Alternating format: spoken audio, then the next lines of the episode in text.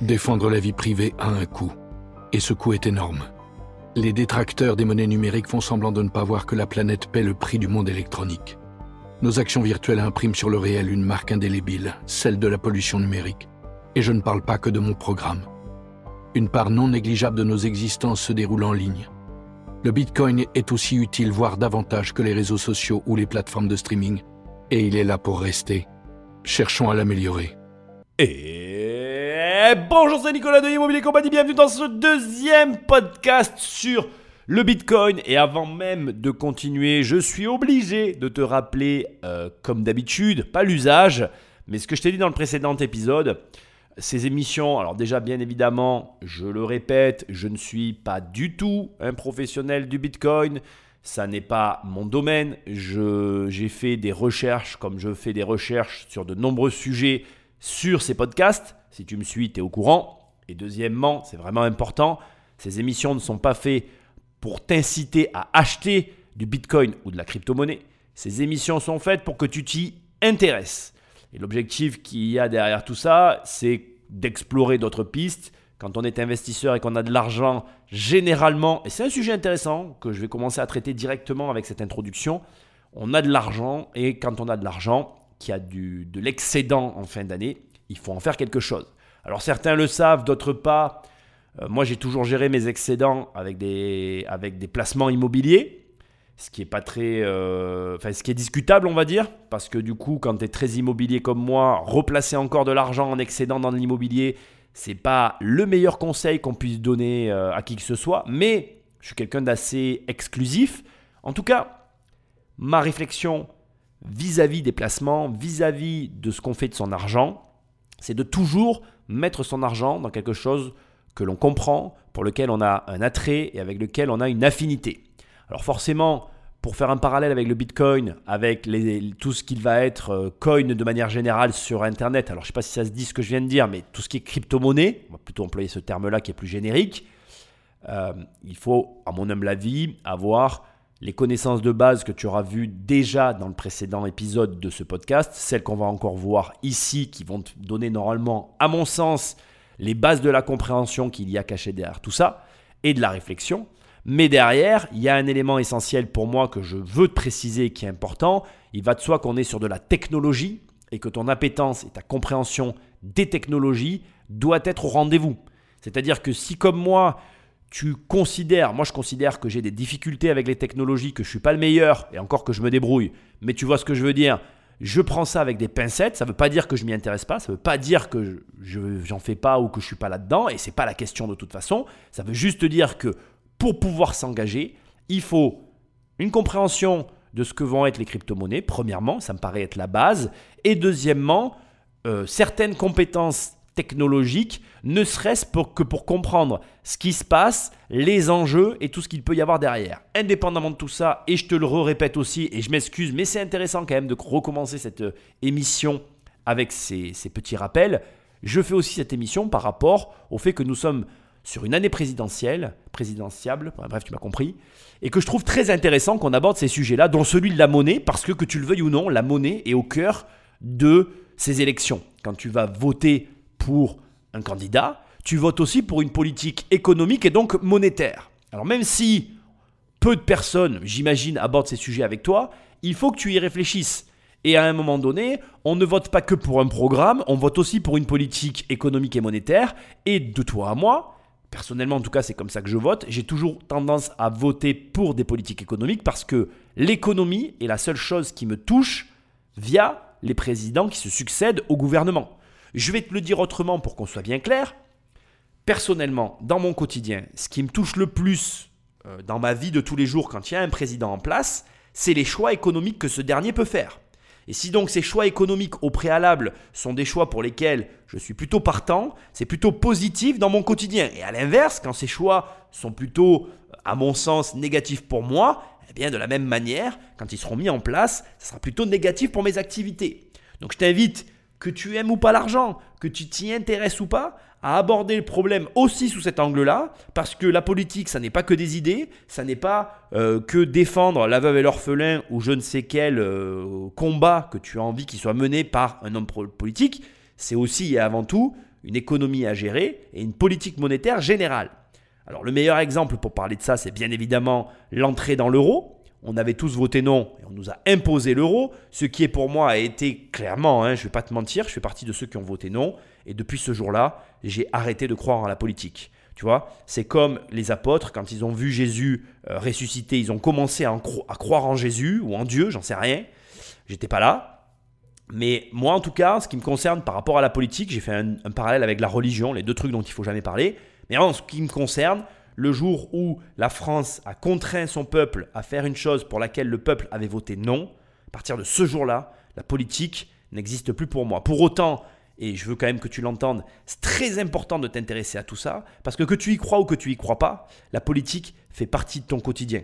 Et je vais même aller au-delà de tout ça. Je me veux apolitique, je me veux sans étiquette politique, je me veux euh, ne pas soutenir quoi que ce soit, je me veux euh, ne pas vouloir en parler. Et la vérité, c'est que toi, moi, nous tous, autant que nous sommes, nous sommes politisés. C'est-à-dire que même ce que je fais là, c'est de la politique, parce que quelque part, Dès l'instant que tu vas soutenir par exemple les crypto-monnaies, c'est un très bon exemple pour nous recentrer sur ce qui nous relie ici, eh bien les crypto-monnaies en soi, c'est un mouvement politique, puisque ça vient d'un mouvement anarchique, punk, avec une forte empreinte de liberté, une forte volonté de libérer le peuple de la monnaie.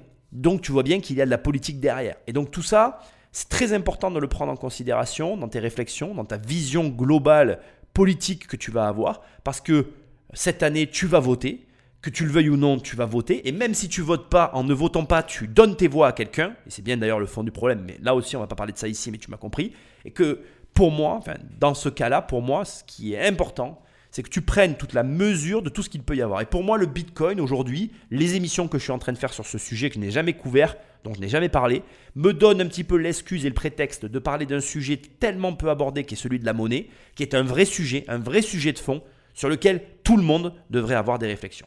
Sans plus de transition, je vais te rappeler l'usage. Prends le téléphone d'un ami et abonne-le sauvagement à cette émission, émission qui aura eu la plus grande intro ever que j'ai jamais fait. Et au passage, Tant que tu es sur une application, laisse-moi des étoiles et un commentaire. C'est ce qui récompense mon travail, c'est ce qui m'aide le mieux à me référencer. C'est comme ça que les podcasts se font connaître. Et je dois te remercier parce qu'on est de plus en plus nombreux et ça me fait chaud au cœur. Sache que ces émissions m'aident autant à moi qu'à toi, à toi qu'à moi, qu'on est une famille et que la famille des investisseurs, on se soutient. Ce qui compte pour moi, c'est que tu investisses, peu importe par qui, peu importe comment. Ce qui est important, c'est que tu passes à l'action. Et attention, je le précise, Ici, je t'incite pas à investir dans les crypto-monnaies, je t'incite à investir tout court. Je te le rappelle, je le dis tout le temps, mais la meilleure de tes dépenses sera toujours pire que le pire de tes investissements. Rappelle-toi de cette phrase, elle fait plaisir. Allez, sinon, tu vas sur immobiliercompagnie.com, dans l'onglet programme. Il y a un programme, tu cliques, tu cliques, et on travaille ensemble. Je t'aide à avoir un million, je t'aide à avoir 10 millions. C'est toi qui choisis. Sinon, tu vas toujours sur immobiliercompagnie.com, dans l'onglet livre. Il y a des livres. Tu cliques, tu cliques et tu les reçois chez toi. Ou alors, toujours dans l'onglet livre, tu peux aller télécharger les 100 premières pages de mon livre Devenir riche sans argent. C'est le livre qui raconte mon histoire et comment je suis passé finalement d'un état euh, de dette à un état plus confortable. Allez, on est parti. On va prendre la suite de la précédente émission. Comme tu l'as entendu, malgré que l'intro ait été très longue, on a réintroduit cette émission en rappelant qu'il y avait des détracteurs au Bitcoin, en rappelant que le Bitcoin était polluant. J'aimerais te préciser et te rappeler que de mon point de vue, le Bitcoin euh, est polluant euh, comme une voiture électrique. Donc là, il va y avoir des gens qui vont écouter cette émission et qui vont me dire "Oui, mais les voitures électriques, Nicolas, ça pollue." Sur la durée, c'est pas vrai, ça pollue pas. Ça pollue moins qu'une voiture à essence. Tu peux sortir ça comme tu as envie, ne serait-ce que par le nombre de pièces qu'il y a à l'intérieur, que par l'ensemble des liquides qui parcourent le véhicule. Enfin, on pourrait faire un état, mais en termes de pollution, une voiture électrique actuelle pollue moins qu'une voiture à essence. Ne t'en déplaise, c'est comme ça. Au demeurant, j'ai pas envie de rentrer dans ce débat, tu as le droit de pas être d'accord avec moi. Je peux dire des bêtises et peut-être qu'un jour quelqu'un arrivera et nous prouvera que les voitures électriques euh, c'est le mal absolu. À ce moment-là, on, ressortira les chevaux et on se déplacera à cheval. J'ai envie de te dire que c'était encore ce qu'il y avait de moins polluant. Peut-être qu'à l'époque, on aurait dû dire on arrête la voiture parce que c'est trop polluant et on, reste au cheval. Mais je crois qu'une fois de plus, on se fourvoie et que euh, le, temps des voitures à essence aura été révolu bien avant que les voitures à essence n'aient fait le mal qu'on croit sur la planète. Mais là, je m'égare totalement comme j'aime à le faire parfois.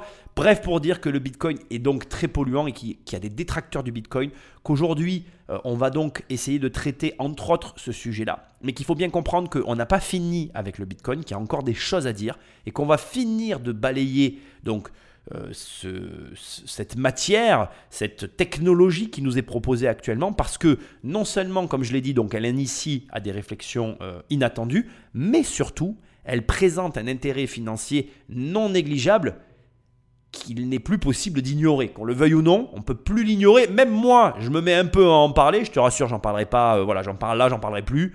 Comme je te l'ai déjà dit, il y a des experts pour ça. Moi, je suis pas là pour ça. Mais au demeurant, il y a des points dans le Bitcoin qui m'intéressent et on va en discuter maintenant. Patrick Magneto. L'impact du monde numérique sur nos civilisations s'avérait colossal.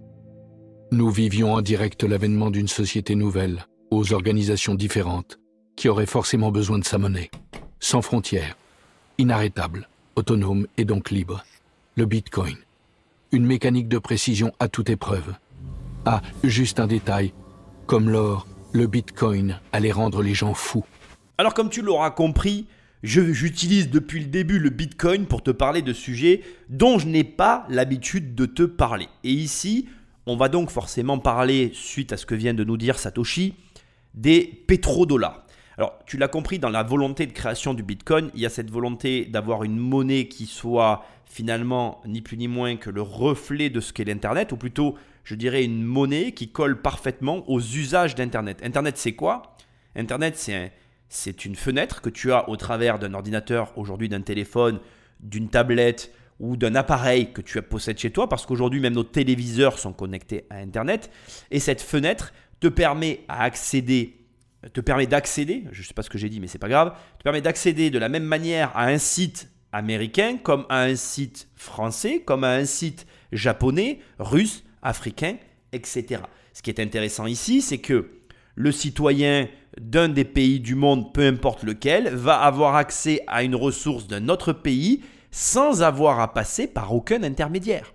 Aujourd'hui, quand au début de mes podcasts, je te parle de immobiliercompagnie.com, quand tu regardes euh, les personnes qui consultent ce site, il y a des Français de tous horizons et aussi de tout pays qui se connectent à mes podcasts, qui se connectent à euh, mes sites internet, à mes contenus et qui les regardent comme s'ils étaient en France sans passer par un autre intermédiaire que ce qu'est le Worldwide Connection Internet. Tu comprends ce que je veux dire? En gros, c'est ça Internet. Mais aujourd'hui, il y avait donc bien évidemment une faiblesse à ce système, c'est qu'il n'y avait pas de monnaie qui permette de la même manière que l'utilisateur de pouvoir avoir des échanges sans surcoût. Et ça va me permettre de te parler des pétrodollars, de l'argent, de, la géopolitique un petit peu, des monnaies en général, et tu vas comprendre. Aujourd'hui, si par exemple, toujours, on va prendre ton cas, hein, tu écoutes ces émissions, tu es en France, et puis d'un coup, tu vas sur ton téléphone, tu te connectes à un site, on va prendre américain pour que ce soit plus simple, et là tu veux acheter un produit, eh bien il va y avoir un premier problème qui va se présenter à toi, c'est bien évidemment la monnaie. Parce que le produit que tu vas regarder aux États-Unis, il est en dollars, que toi tu es en euros, et il va se produire une chose toute bête, mais à laquelle euh, on, a conscience quand on se déplace, mais pas forcément avec Internet, c'est qu'il va y avoir un taux de change et des frais, alors des frais de, livraison. Si le produit en plus est aux États-Unis, tu vas avoir un coût de livraison, mais j'ai envie de dire, ça tout le monde est capable de le comprendre. Mais pourquoi devrait-il y avoir des frais de change?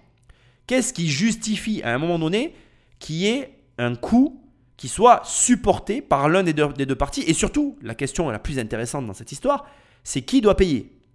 Qui doit payer le surcoût, étant donné que d'un côté, le client américain, le commerçant américain va vendre un produit à un Français qu'il n'aurait jamais vendu s'il n'avait pas été sur Internet.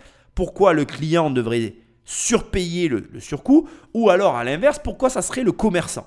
J'ai pas la réponse à la question et, et je ne suis pas là pour l'avoir. Mais je suis là pour t'amener maintenant sur une autre réflexion qui est initiée par la monnaie, c'est les pétrodollars et la théorie, enfin, c'est pas une théorie, hein, mais la guerre économique qui est liée derrière tout ça. Alors je vais t'expliquer, tu vas comprendre parce que je pense que vraiment là j'ai une opportunité que je ne peux pas lâcher de te faire comprendre quelque chose qui est il est peut-être possible que tu n'y aies jamais pensé. Alors là, ça serait vraiment super parce que du coup, ces émissions, elles ont un intérêt vraiment euh, qui va au-delà simplement de l'investisseur, mais de faire comprendre des choses euh, du quotidien. Alors déjà, il faut que tu saches une chose qui est très importante. Il y a une relation euh, qui, qui est établie entre le pétrole et le dollar. Alors cette relation, elle existe depuis les années 70, puisqu'on a fait du dollar américain la monnaie de référence pour les, les échanges commerciaux des hydrocarbures. Ça fait maintenant quelques années, et entre autres la création de l'euro et la volonté, d'ailleurs j'en ai parlé tout à l'heure dans l'émission, quand je te disais que je croyais plus à la politique depuis qu'on nous a obligés à rentrer dans l'Europe, maintenant c'est intéressant de te donner le contre-argumentaire, c'est-à-dire que l'Europe elle a été créée pour essayer de proposer un contre-pouvoir, de la même manière que le Bitcoin a été créé pour proposer un contre-pouvoir aussi aux monnaies étatiques, eh bien, l'euro a été créé pour justement essayer de concurrencer euh, le dollar sur par exemple ce type de transaction, puisqu'aujourd'hui, si tu veux acheter du pétrole sur les échanges commerciaux internationaux d'hydrocarbures, tu vas devoir payer tes barils en dollars. Et c'est comme ça que c'est réglementé. Point à la ligne. tu vas voir, ça implique pas mal de choses. Pour commencer, il y a une chose que je veux t'apprendre et qui est très très intéressante ici, c'est que euh, on, peut remarquer depuis, on va dire, les années 2000, depuis la création finalement de l'Europe en tant que puissance économique, que le prix du pétrole a tendance à augmenter lorsque le dollar est moins fort que l'euro. Et là, ça c'est vraiment très intéressant parce qu'il faut que tu saches que l'euro avait la volonté à un moment donné, bon, ça a été écarté, mais ça va revenir plusieurs fois sur le tapis, puis c'est toujours une volonté qui est, qui, est, qui est tenace de plusieurs pays de prendre la place du dollar sur les échanges internationaux d'hydrocarbures.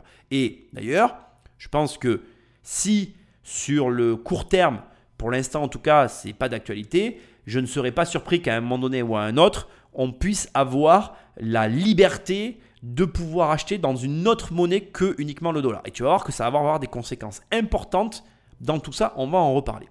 Alors, il faut comprendre une chose qui est hyper importante, c'est que d'abord, euh, les pays producteurs de pétrole, d'accord, ont, bien évidemment, et tu, le comprends, hein, bien avant toi et bien avant moi et bien avant tout le monde, euh, analysé l'événement que je viens de te donner.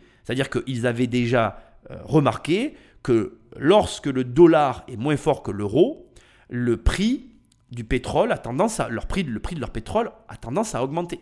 Mais à l'inverse, quand il se produit donc le fait que le dollar est plus fort que l'euro, à ce moment-là, ce qui se passe, c'est que leurs revenus baissent.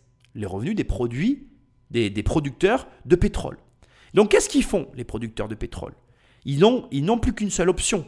Ils vont jouer sur la production du pétrole en lui-même. C'est-à-dire que pour venir compenser la perte de revenus, si le ratio euro-dollar est en faveur du dollar, pour influencer finalement le, cours de leur pétrole, ils vont moins produire, produisant donc de la rareté, la rareté faisant mécaniquement augmenter le prix de la valeur de leur baril et permettant de compenser leurs pertes. Alors, pourquoi je te parle de tout ça?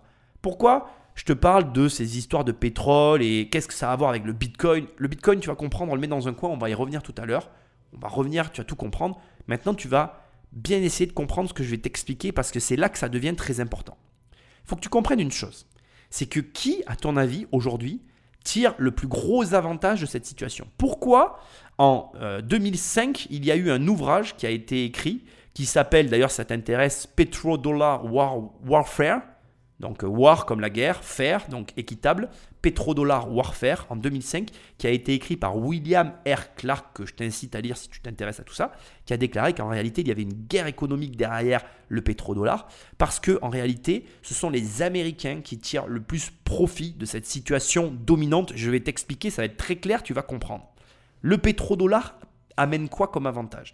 Déjà, premièrement, les Américains n'ont pas de soucis à se faire par rapport à finalement le rapport qu'ils ont avec le pétrole. Pourquoi? Parce que comme le pétrole est échangé dans leur monnaie, il n'y a pas de change, il n'y a pas de surcoût pour eux de change au travers des transactions qui peuvent être faites autour de l'hydrocarbure. Ça veut dire quoi? Ça veut dire que toi, quand par exemple l'Europe achète du pétrole pour que tu puisses en mettre dans ta bagnole, il y a à un moment donné un surcoût qui est généré automatique qui va se faire de la bascule du dollar en euros et que nous supportons. Ce surcoût, nous le supportons. Pourquoi? Parce que dans les années 70, on a décidé que c'était le dollar qui serait la monnaie référence pour le pétrole. Donc c'est un avantage déjà euh, assez, euh, assez important puisqu'on parle d'un avantage financier qui est lié à des échanges internationaux. On est d'accord? Mais attends, c'est pas terminé. C'est pas terminé. Maintenant, il y a autre chose qui s'ajoute à ça. C'est que les pays producteurs, tu es d'accord avec moi, ils vendent en dollars. Et qu'est-ce qui se passe quand ils vendent en dollars? Il se passe la même chose pour eux que pour tous les acheteurs de la place. C'est-à-dire que quand ils veulent reconvertir leurs dollars dans la monnaie de leur pays, alors là je fais entre autres allusion au pays du Moyen-Orient, eh bien il y a du change qui s'applique et ils perdent de l'argent. Ce qui fait que les pays du Moyen-Orient, qu'est-ce qu'ils font? Il y a une partie de leurs recettes qu'ils vont réinvestir dans les bons du trésor américain. Ce qui veut dire qu'en réalité, d'une manière tout à fait... Alors, on peut dire que c'est intentionnel ou pas. Je ne vais pas rentrer dans ce délire. Euh, c'est des réflexions qu'on pourrait avoir, mais c'est moi je pense que c'est inattendu, mais que ça s'est fait comme ça, et c'est à peu près logique. Je veux dire, toi tu es investisseur, je suis investisseur. Imaginons que demain tu gagnes de l'argent en dollars. Eh bien, si tu gagnais de l'argent en dollars, à un moment donné déjà, sur une année d'exploitation, comme tu aurais une société, puisqu'on parle de société, tu aurais des recettes en dollars, et il semblerait logique que tu réinvestisses une partie de l'argent en dollars. Et donc, comment faire pour optimiser tes dollars? Eh bien, en les réinvestissant avec la monnaie que, tu, que tu gagnes en fait. Mais pour moi, c'est juste un effet d'aubaine. Alors certains vont me dire non Nicolas, il y a des enjeux derrière ou il y a des pressions. Peut-être. Mais il y a aussi de l'effet d'aubaine qu'on n'enlèvera pas. En tout cas, c'est mon opinion. Je la, mets ici. Je suis ouvert à toute, euh, euh, je dirais, opposition à mes propos. Mais en attendant, les bons du Trésor américain donc, sont entre autres achetés par les pays producteurs. Ce qui finance donc la dette publique américaine, qui est donc financée par la consommation d'un produit qu'ils achètent aussi en parallèle. Ce qui leur confère finalement un avantage non négligeable. C'est un petit peu comme si on, on, on, comment je dirais, on, bah tiens, on est dans le Bitcoin, on tokenisait. non, je rigole. Ça serait trop gros de dire ça ici. Ça ferait genre le mec est un expert, c'est pas vrai. Non, non. Ça serait un petit peu comme si on découpait notre dette en bons en bon au trésor, qu'on la vendait à des gens avec les qui, qu'il y a des gens qui investiraient dans notre dette et que ces gens-là sont des gens avec lesquels on commerce, avec lesquels on gagne déjà de l'argent. C'est une, c'est quelque part un double gain, enfin même un triple gain à ce stade pour les États-Unis qui n'est non négligeable et que si, alors bien évidemment maintenant on va, on va un petit peu extrapoler tout ça, et si bien évidemment pour diverses raisons la suprématie des pétrodollars s'arrêtait, les Américains perdraient tous ces avantages. Ils perdraient l'avantage du change, et ils perdraient aussi l'avantage de l'investissement dans leur dette, qui viendrait donc du coup à être moins soutenu, plus difficile à maintenir à ce niveau-là, et ça les mettrait dans une position difficile. Ce qui nous amène à une théorie que j'aimerais euh, très humblement mettre sur le tapis, puisqu'aujourd'hui, comme tu l'imagines, il y a énormément d'enjeux derrière euh, tous ces échanges. C'est normal, puisque tu comprends très bien maintenant que géopolitiquement, les pays qui arriveraient à détrôner le dollar, prendre sa place, un petit peu comme dans Game of Thrones, tu vois ou tout simplement, sans même espérer détrôner le dollar, parce que ça serait utopique, je pense que c'est pour ça qu'on parle d'ailleurs euh, d'une guerre. Hein, c'est une guerre économique par le pétrodollar, parce que il y a un enjeu très fort pour le pays qui arriverait à prendre la place. Les Américains ne se laisseront jamais faire, ça me paraît logique. Bref, imaginons que sans aller jusqu'à dire que quelqu'un prenne la place, mais que à l'inverse, on ait soit la possibilité de choisir la devise que l'on souhaite pour effectuer ces transactions. Ce qui fait qu'on se retrouverait du coup avec des, pays producteurs qui produiraient en fait dans des, des monnaies fiduciaires d'autres origines que le dollar et qui du coup investiraient dans d'autres pays. Donc déjà, ça permettrait aux pays de choisir dans quel, avec quel type de monnaie ils voudraient réaliser leurs transactions. Bref, il y a cette possibilité-là. Ou alors, plus drôle, imaginons que, et là ça devient what the fuck comme manière de penser, qu'on décide que ce soit le Bitcoin qui soit en fait finalement la monnaie de référence pour les échanges euh, d'hydrocarburants. Si on prenait une pareille décision, on prendrait une décision qui n'avantagerait aucun pays et qui permettrait au Bitcoin d'avoir une place unique, qui ne soit bénéficiaire pour personne et qui permette la neutralité totale dans chacun des pays avec un change préétabli par une règle sur laquelle personne n'aurait de prise. Alors bien sûr, ce que je suis en train de te dire est complètement utopique, mais quand si tu comprends tout ce que je viens de t'expliquer, si tu m'as suivi jusque-là et que tu as suivi mon raisonnement qui n'est vraiment pas évident, je te l'accorde, ben, tu as compris un petit peu ce qu'était Bitcoin. Tu as compris un petit peu ce que permettait en réalité le Bitcoin et pourquoi le Bitcoin est unique. C'est-à-dire que, tu vois que dans cette émission, on va bien évidemment parler des autres crypto-monnaies, puisque je viens de passer toute une émission à parler que du Bitcoin, et que là maintenant, on va parler des autres crypto-monnaies, mais le Bitcoin, de par sa conception et sa réflexion, et le fait, comme je l'ai déjà dit, et je le répète, mais c'est pas grave, et le fait qu'il n'y ait personne derrière, qu'il n'y ait pas d'intérêt servi derrière la monnaie. Ici, je viens réellement, et normalement c'est le point d'orgue de, de ces deux émissions, tu viens réellement de comprendre tous les intérêts qui se jouent derrière une monnaie. Et crois-moi, c'est lourd en fait. Parce que là, on parle d'une économie entière. Il faut comprendre que le pétrodollar fait partie, en tout cas de mon analyse personnelle, d'une des raisons principales avec l'innovation, je vais quand même le dire à voix parce que c'est important que tu l'entendes, pour lesquelles les États-Unis sont actuellement le pays qui est en tête du monde entier. Pourquoi les États-Unis ont euh, l'hégémonie sur le monde et sont loin devant tout le monde? Parce qu'ils ont les pétrodollars, qui leur permet de soutenir leur économie, et c'est donc de la monnaie dont on parle. Hein. Et deuxièmement, parce qu'ils sont dans l'innovation perpétuelle et qu'ils ont ce caractère, ce tempérament à ne pas hésiter à toujours aller de l'avant, à remettre en cause des, euh, des, règles établies, euh, à, comment dire, balayer des business. Hein. Aux, États-Unis, tu vas avoir des villes qui vont faire faillite, tu vas avoir des entreprises qui vont tomber. C'est vraiment une civilisation qui a une approche très pragmatique de la vie et un pragmatisme qui fait même un peu peur extérieurement parce que c'est assez rude, mais c'est cette difficulté, c'est cette, euh, cette euh, rudesse qui leur permet d'avoir le statut qu'ils ont. Mais les pétrodollars sont pour moi parmi, alors il y a encore d'autres raisons, hein. il y aurait aussi euh, euh, l'économie de guerre américaine, je parle bien évidemment de l'armée américaine hein, quand je parle comme ça, mais on va pas parler de ça ici. Il y a d'autres raisons qui font que les États-Unis sont ce qu'ils sont, mais pour moi les pétrodollars sont l'une des raisons principales. Et euh, je suis obligé ici d'insister sur ce point-là, c'est une force économique, c'est grâce à une politique monétaire générale. Et je vais même aller plus loin que ça je pense que si la Fed, la Fed c'est la banque centrale américaine, je pense que si la Fed peut se permettre de faire autant n'importe quoi, parce qu'il faut dire que la Fed, euh, en termes de politique monétaire, elle a vraiment fait à des moments n'importe quoi, elle a joué aux apprentis sorciers en imprimant des billets à outrance, tout le monde le sait. Mais si la Fed peut se permettre autant de largesse, c'est aussi grâce au pétrodollar. Et si tu comprends bien tout ce que je t'ai expliqué, là, tu dois vraiment bien comprendre la force du Bitcoin. Le Bitcoin, c'est réellement c'est réellement en fait une matière, un produit, une technologie neutre, au sens dans lequel la monnaie aurait dû être au départ. C'est ce que les États auraient dû être capables de produire s'ils avaient un tant soit peu agi dans l'intérêt du peuple. Bon après, je m'arrête là, parce que j'ai assez débordé, je pense que c'était clair.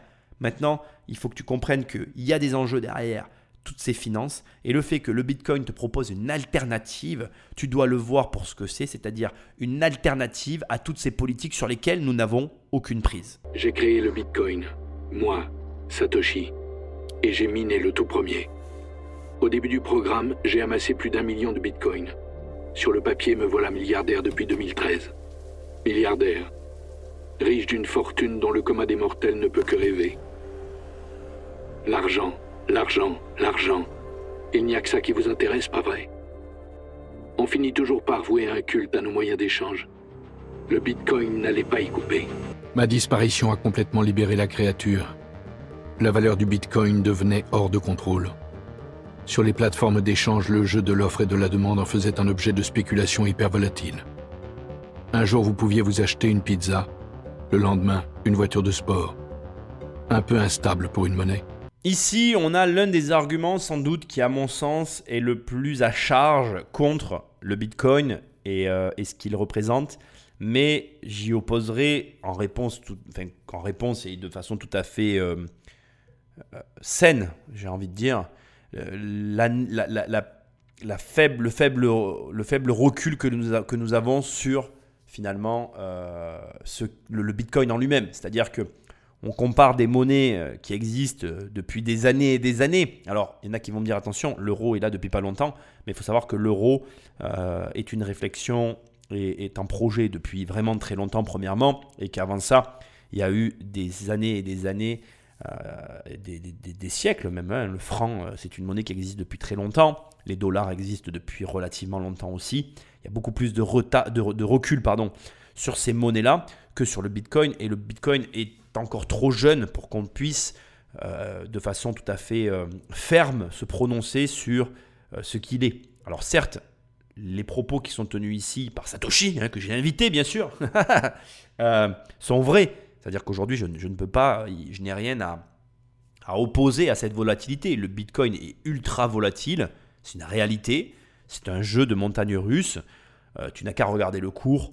Euh, même au moment, peu importe le moment où tu vas écouter cette émission, tu n'as qu'à regarder le cours du Bitcoin pour voir et constater comme moi que, euh, ben oui, le Bitcoin est ultra volatile. Et il faut comprendre que, on va revenir à, mes histoires de monnaie, parce qu'encore une fois, j'ai pas l'occasion de parler de tout ça avec toi. Aujourd'hui, la stabilité qu'il y a derrière une monnaie, ça fait partie des enjeux importants qu'une population doit regarder. Tu as envie, et j'ai envie, nous avons envie communément que le prix de la baguette ne soit pas multiplié par 10 un matin quand je me réveille. Surtout quand nos revenus, eux, ne le sont pas multipliés par 10. Et comme si cela ne suffisait pas, je te rappelle qu'en France, on a ce qu'on appelle un code monétaire et financier, et que si tu vas à l'article L111-1, il est écrit, et je te le lis noir sur blanc, je suis devant, la monnaie de la France est l'euro. L'euro est divisé en 100 centimes. Point. C'est une seule ligne tu ne peux pas te tromper. Il y a d'ailleurs l'article L111-2 abrogé, que je te précise aussi parce que je l'ai sous les yeux, jusqu'au 31 décembre 2001. Le franc est la subdivision nationale de l'euro. Jusqu'à la même date, les billets et pièces libellés en francs ont seul cours légal. Parce qu'avant, bien évidemment, on avait le franc. Et donc, le Bitcoin n'est pas dans le code monétaire et financier d'aucun pays, même si certains pays aujourd'hui commencent à s'en servir, que sa valeur euh, commence à en intéresser certains. Alors quand je parle de sa valeur, c'est plutôt sa philosophie. Quand je parle de sa philosophie, c'est plutôt son code. Quand je parle de son code, c'est plutôt sa conception. J'avais décidé dès le début que le Bitcoin serait une ressource finie. Rare. L'émission de Bitcoin prévue à l'avance diminue avec le temps. Un jour, elle cessera totalement. Donc, comme tu viens de l'entendre, le Bitcoin a été préétabli, conçu pour être fini. C'est-à-dire qu'il y a un nombre déterminé de Bitcoin qui est connu. Au moment où j'enregistre l'émission, il y a 18,3 millions de Bitcoin en circulation. Ça, c'est ce qui circule actuellement. Au moment toujours où je tourne cette vidéo, il est prévu qu'il y ait en 2024 21 millions, 20 millions euh, d'unités produites euh, en circulation. Et en fait, on estime la fin de la production de Bitcoin à 2024 comme étant la fin à 20 millions et non pas à 21 millions, car il y a des Bitcoins qui ont été perdus. On va reparler de cette histoire de perdu. Je t'ai prévu une, une, petite aparté euh, dans, l'émission, bien évidemment, sinon ça serait pas drôle. Mais ce que je veux que tu comprennes, c'est que là maintenant, on arrive à l'opposition des deux philosophies. C'est-à-dire que d'un côté, on a euh, des États qui de manière discrétionnaire, c'est-à-dire que en toute euh, discrétion et sans aucun consensus populaire, ou je devrais dire référendum, produisent de l'argent à volonté, qui du coup, comme je l'ai déjà expliqué dans l'émission précédente, diminue la valeur de ce que tu possèdes, mais qui aussi pose une question euh, étrange et fondamentale qui est la suivante. Pourquoi les États continuent à nous collecter des impôts alors qu'ils pourraient créer de l'argent pour eux Quel est l'intérêt en fait finalement de venir prendre de l'argent au peuple alors que les États pourraient avoir leur propre argent? Ils pourraient s'imprimer de l'argent, le prendre pour eux et le remettre en circulation. C'est une réflexion complètement folle. Ça n'a pas de sens. Économiquement parlant, s'ils faisaient ça, ça aurait des conséquences. Donc je ne vais pas rentrer dans ce détail, mais ce que j'essaye de, te pointer du doigt ici, c'est que de l'argent est produit, argent qui est réinjecté dans l'économie par des systèmes, euh, on va dire, pas opaques, c'est pas le terme, mais en gros, l'argent est forcément réinvesti. C'est-à-dire qu'on va acheter, comme je t'ai dit, des, des, actions d'entreprise, on va euh, racheter euh, des obligations d'État, on va donner l'argent aux banques pour qu'elles le prêtent avec intérêt. Et tout ça va contribuer finalement à alimenter un système qui est rodé déjà et qui fonctionne et qui est en place. Sauf que il y a une érosion de la confiance. Je te rappelle qu'au cœur de tout ça, il y a la confiance et qu'aujourd'hui, de moins en moins de gens font confiance au gouvernement et à leur politique monétaire, raison pour laquelle je fais cette émission. Et à l'opposé de ça, on a quelqu'un qui a créé un code, qui est le Bitcoin, et je t'annonce, et c'est très marrant d'ailleurs, de dire qu'il va y avoir 21 millions d'unités à l'arrivée, qu'au final il n'y en aura que 20 millions parce qu'une partie vont être perdues et sont déjà perdues. Au moment où je parle, il y a une partie des bitcoins qui ont été perdus pour environ 1 million de bitcoins qui seront perdus. Et il va, rester 20 millions à se partager, sachant que Satoshi Nakamoto possède à lui seul 1,100 million de bitcoins. 1,1 million de bitcoins. Donc ça veut dire qu'au final, on va se partager 18,9 millions de bitcoins.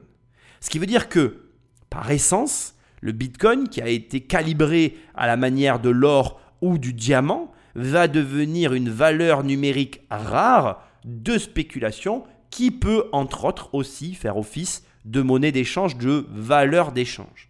Attention, pour l'instant, on ne connaît pas la suite. Comme je fais que te le répéter depuis le départ, tu es là pour surtout euh, t'ouvrir et t'intéresser à tout ça. Mais à ce stade, et c'est ça qui est assez drôle, c'est que tu comprends mieux maintenant l'intervention de Christine Lagarde. Il faut impérativement que cette activité, si elle s'apparente à de, la monnaie, entre guillemets, elle soit soumise exactement aux mêmes règles, même business, même supervision, même, régulation. maintenant tu comprends mieux, même business, même supervision, même régulation. Est-ce que maintenant cet extrait que je te repasse, et je t'avais dit que je te le repasserai, est-ce qu'il n'a pas la même saveur? Il n'est pas différent du début Est-ce que c'est pas rigolo maintenant, après tout ce que je t'ai expliqué sur les pétrodollars, le bitcoin, la philosophie, etc., etc., ça n'a pas la même goût? Attends, on le remet encore une fois. Il faut impérativement que cette activité, si elle s'apparente à de, de la monnaie, entre guillemets, elle soit soumise exactement aux mêmes règles, même business, même supervision, même régulation même business, même supervision, même régulation. Et il faut impérativement. Alors, régulation, mais Madame Lagarde, aucune régulation. Régulation que vous allez vouloir la mettre. Même règle, mais aucune règle, puisqu'en fait, vous n'en avez pas. Donc en fait, vous demandez quoi en fait? C'est un non-sens cette phrase. En réalité, est-ce que maintenant tu perçois l'énergie que met le système pour te faire croire qu'il y a un système? Est-ce que tu arrives à détecter maintenant dans ce genre d'allégations tenues par une Jean-Françoise, parce qu'on est avec une Jean-Françoise, ça, reste pour moi, euh, bon voilà, je ne connais pas euh, Madame Lagarde précisément, mais elle est pour moi du même acabit. Et au demeurant, à l'arrivée, on peut nous laisser entendre qu'il y a de la régulation, qu'il y a des règles, qu'il doit y avoir du coup une supervision de ces mots mais pour aller dans quelle direction? Dans quel but? Parce qu'encore une fois, il faut que tu comprennes bien ce qu'il y a derrière l'argent. Et comme là maintenant, à ce stade, je sais que tu commences à comprendre, les enjeux qu'il peut y avoir, tu comprends bien que à qui tu vas vouloir confier Et c'est ça la question qu'il faut que tu te poses. C'est sérieux hein, ce que je suis en train de faire. Hein. C'est un vrai travail que je fais avec toi et dont j'espère que tu vas ressortir différent demande-toi à qui tu as réellement envie de confier la gestion, la réflexion et aussi la direction de la politique monétaire qui est menée sur le territoire dans lequel tu vis. Est-ce qu'aujourd'hui tu es en accord? Et est-ce que, même au-delà du fait que tu sois en accord, est-ce que simplement tu as conscience de ce qui est fait? Est-ce que tu savais que l'une des volontés de l'Europe était de prendre la place des pétrodollars? Est-ce que tu es d'accord avec ça? Oui ou non? La réponse m'importe peu en fait. Moi, tu sais que les idées politiques, bon, de toute façon, c'est le paradoxe. On est tous politiques autant que nous sommes. Pour autant, moi, je n'aime pas ça parce que je n'ai pas, je n'ai aucune croyance en fait en, la, en la, comment je dirais. Je n'arrive pas à croire qu'un individu ne puisse pas agir pour ses intérêts. Et or, je pense que pour réellement agir dans l'intérêt des peuples, il faut être complètement désintéressé. Et à ce jour, corrige-moi si je me trompe, n'ai jamais vu d'individu totalement désintéressé. Nous avons tous des intérêts pour, bon voilà, diverses choses de la vie, ça, ça nous regarde tout un chacun. Au demeurant, je préfère avoir en face de moi une personne dont je comprends les intérêts, dont j'adhère aux philosophies et qui, même si nos intérêts ne convergeront jamais totalement, va emprunter une direction à peu près équivalente aux idées que je peux avoir. Aujourd'hui, je te repose la question, est-ce que tu n'as seulement qu'une once de connaissance au travers des politiques monétaires qui sont menées par le biais de l'euro? Est-ce que tu as conscience, par exemple, donc tout à l'heure je t'ai expliqué les enjeux qu'il y avait autour euh, des pétrodollars, est-ce que tu as conscience de ce que nous fait peser, peser le Brexit sur l'Europe? Est-ce que tu sais qu'aujourd'hui la France est en première ligne en termes de pertes sèches par rapport au fait que l'Angleterre soit sortie de l'euro? C'est nous, les Français, qui en payons le plus les pots cassés. Aujourd'hui, euh, moi je considère qu'on a perdu un point de croissance, ramenant la croissance. Alors certains te diront à zéro, moi je dis qu'elle est en négatif. Après, c'est des calculs très différents, on ne va pas rentrer non plus là-dedans. Mais on a perdu plus d'un point de croissance. Un point, déjà, ça sera déjà suffisant. On va, en rester là, je ne vais pas trop en faire. On va dire qu'on a perdu au moins un point de croissance avec la sortie euh, de l'Angleterre de l'Europe. Et la France a perdu ce point de croissance qu'elle ne retrouvera pas, puisque l'Angleterre ne sera plus dans l'Europe par tout un tas de mécanismes financiers, monétaires, politiques, etc. Sans compter les dommages collatéraux dont tu dois être au courant, qui vont rentrer euh, dans, des situations conflictuelles, enfin, où nous allons rentrer, nous la France et d'autres pays, dans des situations conflictuelles avec l'Angleterre, qui, je le rappelle, est la passerelle privilégiée des Américains pour venir conquérir les marchés européens. Bon bref, je vais arrêter mes égarements, mais là où je t'emmène et où je veux revenir maintenant autour de tout ça, c'est que Satoshi Nakamoto a pensé le Bitcoin à l'opposé des philosophies monétaires qui sont menées actuellement depuis ces 30 dernières années, peut-être même plus. Euh, je dirais que depuis que Nixon a supprimé les talons or, euh, sur les monnaies qui sont actuellement gérées par des États. Je ne dis pas que le Bitcoin est bien, j'insiste, hein. je ne suis pas en train de dire le Bitcoin c'est bien. Ce que je trouve de bien, par contre, c'est que c'est une alternative à quelque chose qui existe et qui n'existait pas et dont on avait besoin. Ce que je dis que je trouve génial, et alors ça je trouve ça génial, c'est que ça t'oblige à te poser des questions monétaires dans, enfin, sur des situations économiques que nous vivons tous et pour lesquelles nous n'avions pas matière à nous poser des questions parce que nous n'avions pas ce contre-pouvoir. Et c'est pour ça que, et ça nous montre une chose encore plus surprenante à laquelle je ne m'attendais pas de te parler en parlant de tout ça, ça te montre l'importance d'avoir des idées opposées. Contrairement à ce que beaucoup de gens me prêtent, j'ai effectivement peut-être un comportement qui laisse à penser que je suis un libéral, mais je suis très ouvert en fait. Parce que c'est très intéressant d'avoir l'opportunité, et je dis bien l'opportunité d'avoir accès comme ça à des pensées opposées, pour justement s'obliger à se demander, ne serait-ce que si ce en quoi on croit, ce en quoi on, est convaincu depuis toujours et qu'on n'a jamais remis en cause, est une norme euh, arrêtée dans le marbre à laquelle on doit continuer de se raccrocher inlassablement. C'est-à-dire que euh, ça nous permet de réfléchir sur des choses que l'on croit parfois comme étant vraies et qui sont fausses, et inversement d'ailleurs. Et crois-moi, euh, je te le dis en toute sincérité, hein, c'est la pire des configurations. Hein. Euh, de croire d'une chose qu'elle est vraie alors qu'en réalité elle est fausse, c'est la pire des configurations, mais de loin. C'est vraiment ce que je ne souhaite, mais alors à personne. Donc, restons concentrés. Revenons au sujet de départ.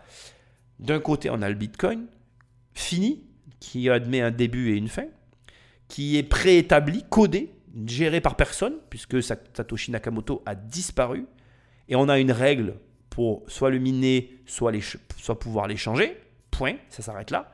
Et de l'autre côté, on a des États, comme Madame Lagarde en est la représentatrice parfaite, qui, elle, sous couvert d'une soi-disant régulation, soi-disant autorité, euh, nous, nous, nous explique qu'il ne peut en être autrement et que bien évidemment tout est régulé, tout est sous contrôle, alors que on est dans une impression à tout va d'une planche à billets dont tout le monde aujourd'hui a conscience qu'elle existe, mais dont personne ne veut nous en parler. Pour moi, c'est le comble de l'ironie. Je préférerais 100 fois un homme politique courageux qui vienne et qui nous dise bon ben voilà, on imprime des billets, on n'a pas eu trop de choix pour telle et telle raison, on ne sait pas où on va, mais on n'a pas le choix, plutôt qu'une Christine Lagarde qui vient et qui sous couvert de jolis mots nous raconte du pipeau et que aujourd'hui malheureusement plus personne ne la croit parce que à moins qu'elle ne soit pas au courant, mais l'information circule et pas que sur les télévisions, fort heureusement. Il y a quelques mois, il jette un vieux disque dur sans penser qu'il y avait stocké les données nécessaires pour accéder à un petit trésor. S'il ne valait pas grand-chose quand il les a acquis en 2009, les 7500 bitcoins de James Owells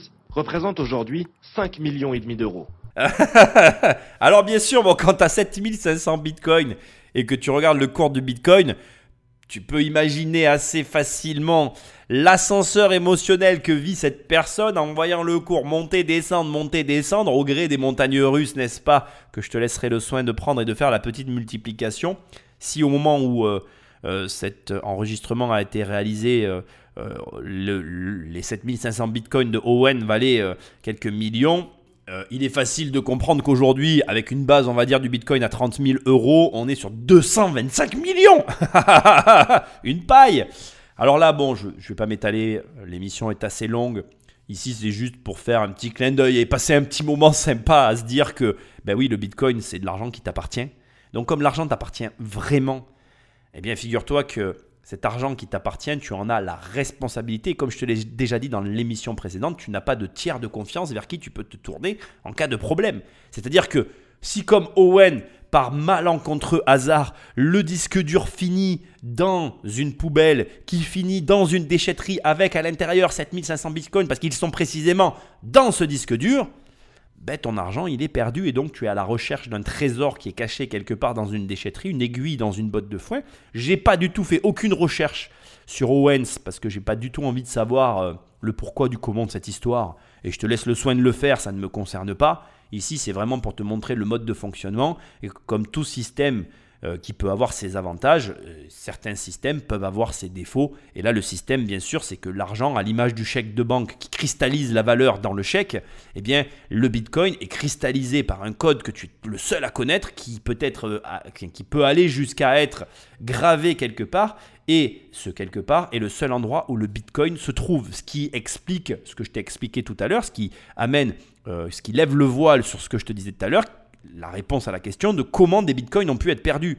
Pourquoi sur les 21 millions de bitcoins prévus dès le départ par Satoshi Nakamoto, à l'arrivée il n'y en aura plus que potentiellement 20 millions parce qu'il y en a 1 million qui vont être perdus ou égarés. Alors quand tu perds un bitcoin, bon, ça fait toujours chier. Et encore, je suis vulgaire, excuse-moi, mais le terme est peut-être même aggravé si le cours continue à s'envoler. Parce que tu as aujourd'hui des spécialistes du Bitcoin qui voient le Bitcoin à 100 000 dollars. Et là, euh, bon, euh, on est bien d'accord que j'ai fait un calcul de 225 millions pour les 7500 bitcoins à 30 000 euros. Euh, si on arrive à 100 000 euros le bitcoin, je pense que là, tu, le mec, il pète un câblon. Quoi. On parle de quelqu'un qui est assis sur une fortune colossale que tu ne pourrais même pas amasser dans ta vie, en fait.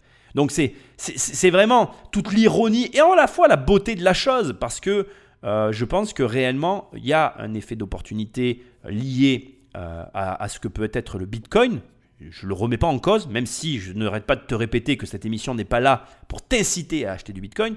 Je pense qu'il y a un effet d'opportunité que tu te dois de comprendre, mais je pense aussi qu'il y a des mécanismes comme celui-ci que tu dois bien comprendre. Et avant de t'y lancer, il faut que tu sois sûr de bien avoir compris que ben, l'argent, il est là où tu le mets. Et que les codes qui te permettent d'y accéder, ben, il vaut mieux pas que tu les perdes. Sinon, euh, tu te retrouveras dans la même situation. Je n'ai pas créé le Bitcoin pour que vous deveniez millionnaire mais pour inventer une monnaie numérique libérée des intermédiaires. Pourtant, tout ce qu'on retenait de mon invention, c'est qu'elle faisait et défaisait des fortunes. Alors il faut savoir une chose que je veux te dire absolument, mais alors là on sort complètement du cadre, et je vais pas y rester très longtemps, l'émission est déjà assez longue, en deux parties, bref. Euh, pour moi, une très bonne invention, et peu importe de quoi on parle, hein, euh, dans le numérique, dans le réel, etc., elle est dévoyée de son utilité première. Ça veut dire qu'en réalité, le concepteur va créer quelque chose qui va avoir un but, qui va avoir euh, une utilité, qui, va avoir un mode de fonctionnement. Et les utilisateurs, quand ils vont le prendre, ils vont s'en servir pour autre chose. Alors c'est très frustrant quand ça arrive, c'est très énervant, c'est très tout ce que tu veux, mais c'est la réalité et tu constateras que euh, les personnes qui sont capables, et c'est là où ça devient intéressant, qui sont capables justement de s'adapter à la nouvelle utilité euh, préconisés par les utilisateurs, eh bien, ce sont ceux-là qui font fortune. Et, encore une fois, voilà, c'est pas facile ce, que je suis en train de dire. Et puis ici, dans le Bitcoin, ça peut pas s'appliquer puisque le créateur euh, s'est effacé, il s'est envolé, il n'est plus là. Donc c'est là aussi où la situation est un petit peu ironique, c'est-à-dire qu'on nous a légué, donné quelque chose et on en fait finalement ce qu'on veut. Et c'est là où on est plutôt dans la fiction, dans les propos tenus par Satoshi, c'est que peut-être que c'est pas ce qu'il voulait au départ, mais c'est ce qu'on va en faire à l'arrivée. Et d'ailleurs, je vais pas te mentir, c'est ce en quoi d'ailleurs, à mon sens, le Bitcoin est décevant, c'est que on t'a donné ici un outil euh, d'anarchie ou en tout cas de défiance, mais même je vais aller au-delà de ça, un outil qui pourrait te permettre de te libérer des États, et on s'en sert pour spéculer. Va savoir, Brigitte, qu'est-ce que tu veux que je te dise? C'est comme ça, hein? Allez, Patrick, Magneto. Riche en bitcoin, riche de ma propre monnaie. D'une fortune dont je ne pouvais pas profiter sous peine de détruire la confiance que j'avais mis tant de temps, tant d'énergie à construire. Ce million me brûlait les doigts. Utilisé habilement, il pouvait me permettre de contrôler la valeur du bitcoin par un jeu de vente et de rachat calculé, d'en faire une monnaie stable, de regagner l'influence que j'avais été forcé d'abandonner si vite. Ce million de bitcoin constituait aussi pour moi l'unique moyen de prouver que j'étais bien Satoshi. Y toucher et me dévoiler allait de pair, immanquablement. Était-il temps? L'opportunisme ne connaît pas de limite. Le goût de la gloire, vanité. L'anonymat est le prix de ma liberté. Mon absence avait engendré une figure puissante autour de laquelle gravitaient les égaux et les imaginaires. Tout l'inverse de ce que j'avais souhaité en m'effaçant. Le Bitcoin devait conserver son autonomie et la confiance des gens, à tout prix. Je devais me forcer à ne pas interférer malgré la volatilité du cours. Mon million resterait là où il est. Dans les coulisses, une foule d'imposteurs attendait de prendre ma place. Ils copiaient-collaient le code de Bitcoin et les crypto-monnaies proliféraient. À chacune son prétexte. Micro-paiement, confidentialité, automatisation des transactions. La demande pour une nouvelle forme d'argent explosait. Elle allait entrer dans une dimension encore plus délirante. Deux choses ici dans ce plus long passage que tu n'auras jamais eu sur cette émission. La première concernant Satoshi Nakamoto sur le fait qu'on est en plein fantasme. Parce que d'un côté, on a quelqu'un qui a miné 1 million 100 000 bitcoins, qui les a conservés et qui ne les touche pas. Et donc, quand tu t'es bâti une fortune pareille, bien évidemment que la plupart des gens ont du mal à comprendre. Parce que la plupart des gens ont un rapport euh, particulier avec l'argent. Et que seuls ceux qui ont de l'argent pourront t'expliquer que déjà, premièrement, s'ils ont un plan, s'y tenir, c'est sans doute la meilleure des idées que ever t'ait jamais eu. Et deuxièmement, quand tu as vraiment de l'argent, t'as pas besoin d'argent. Même si je pense pas que Satoshi Nakamoto avait de l'argent au départ de, tout ce projet un petit peu fou. Je pense que euh, d'une façon ou d'une autre, euh, c'est quelqu'un qui euh, doit avoir un rapport particulier avec sa création de par la tournure que sont en train de prendre les événements. Je vais te le dire autrement parce que ma position n'a pas été bien claire et je veux qu'on clarifie les choses. Donc premièrement, on ne sait rien de cette personne qui a créé le Bitcoin. Et deuxièmement, je pense qu'on est plus face à une adaptation suite à une conjoncture. Donc je pense que le Bitcoin est ce qu'il est actuellement et que la conjoncture fait que, effectivement, ne, toucher à rien est sans doute la meilleure des idées euh, possibles par rapport à la situation. Et deuxièmement, euh, Satoshi Nakamoto, qui qu'il soit, un groupement de personnes ou une personne, a peut-être un plan et s'y tenir, c'est sans doute la meilleure des idées euh, qu'il ait pu avoir.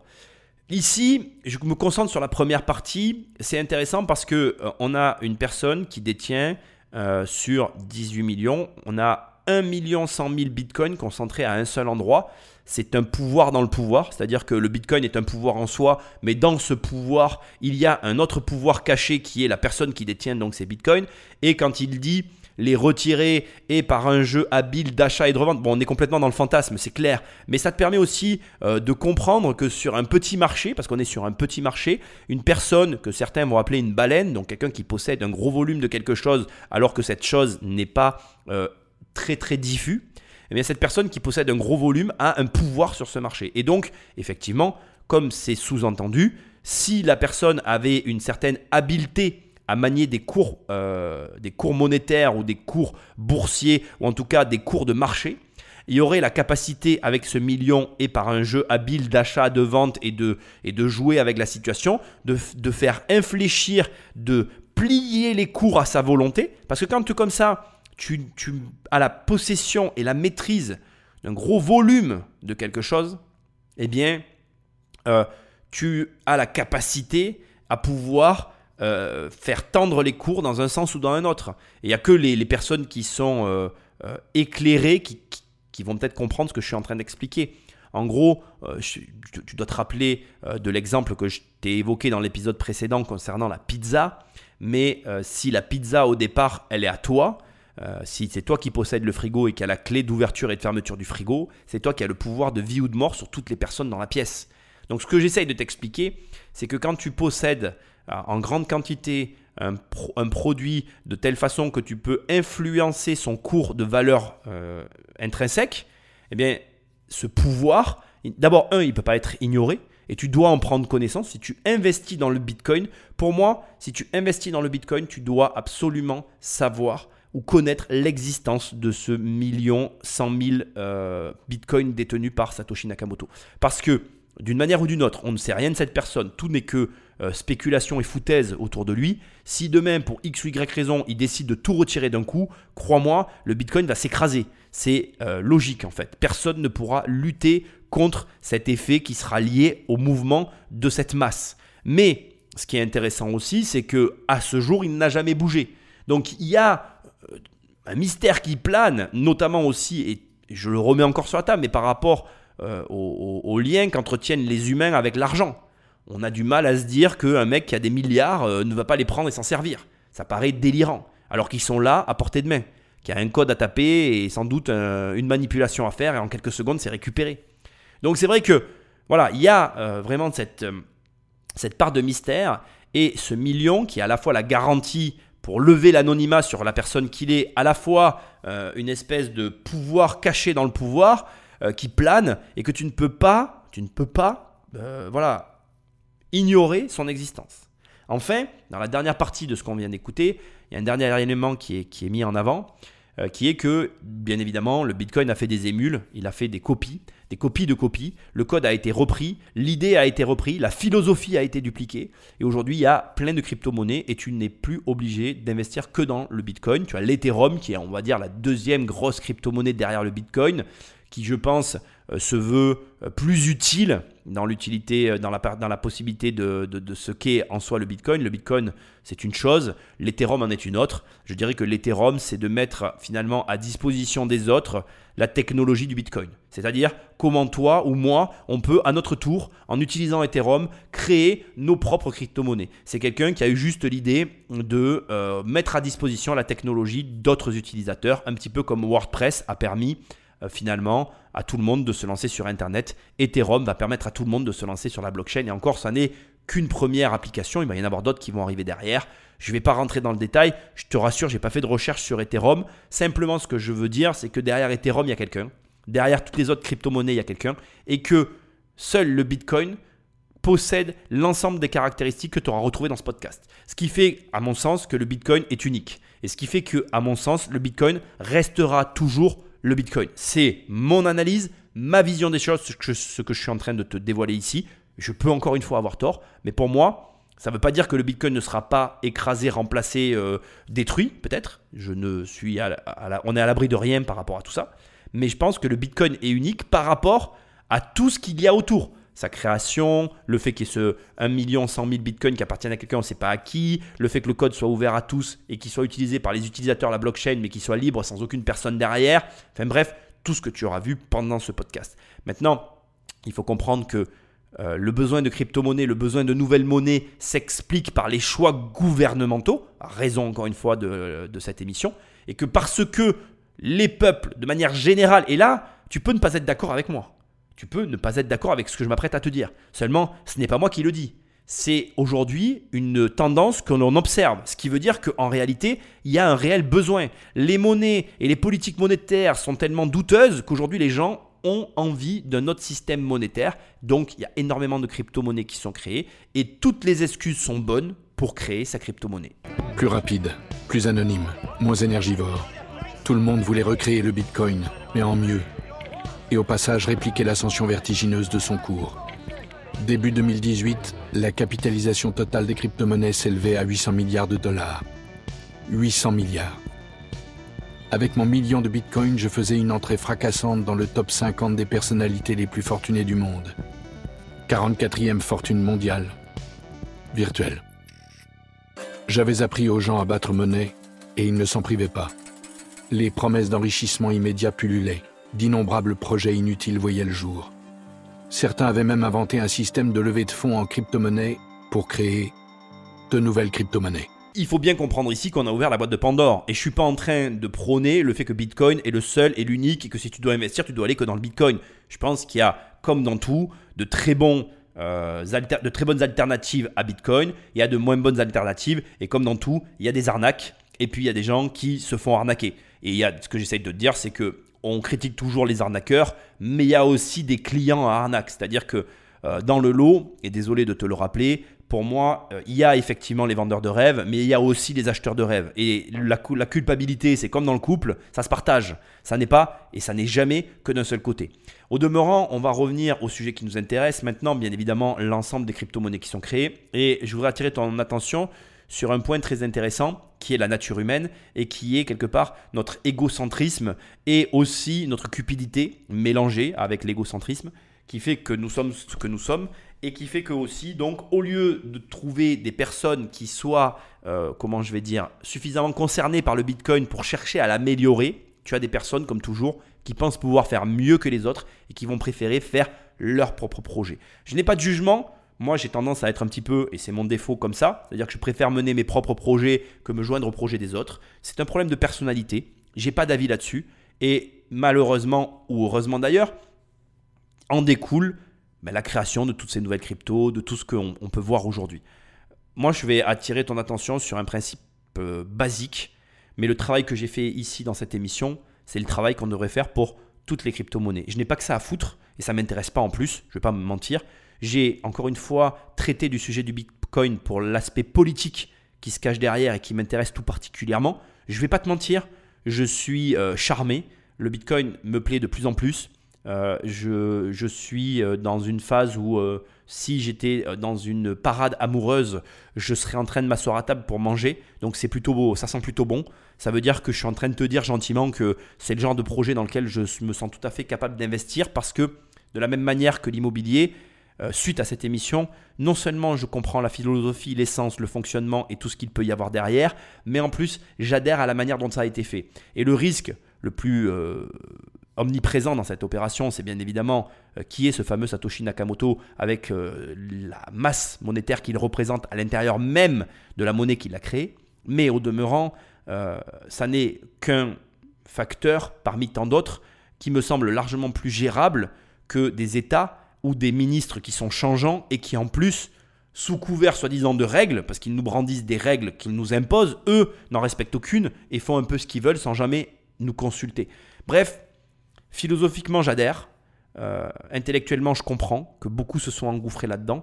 Et comme ça vient d'être dit, c'est normal que quand on voit l'argent gagné par les personnes qui se sont lancées dans ce système de blockchain et de duplication du Bitcoin, il serait utopique de croire que personne n'allait emboîter le pas derrière ça me paraît même légitime a posteriori en faisant cette émission qu'il y ait eu autant finalement de, personnes qui se soient lancées là-dedans. Après, là où ça devient vicieux, c'est quand on te parle d'ICO, euh, c'est-à-dire en gros de financement pour financer sa crypto-monnaie, c'est-à-dire qu'on prend de l'argent pour financer de la crypto-monnaie. Euh, là, on rentre dans des délires qui sont comme ceux de Wall Street. Moi, je suis quelqu'un de très simple, j'aime les choses simples et j'aime les actifs basiques. Dès que c'est trop compliqué, et je t'invite à réfléchir à ça aussi, sois vigilant. Ça ne veut pas dire que tous les projets sont mauvais, ça ne veut pas dire que tout est naze, ça ne veut pas dire qu'il faut ne pas s'intéresser à ce qui se passe, ça ne veut pas dire qu'il n'y a que des arnaqueurs et ou il n'y a que des bons projets. D'ailleurs, il faut faire attention. Et un travail de renseignement est obligatoire.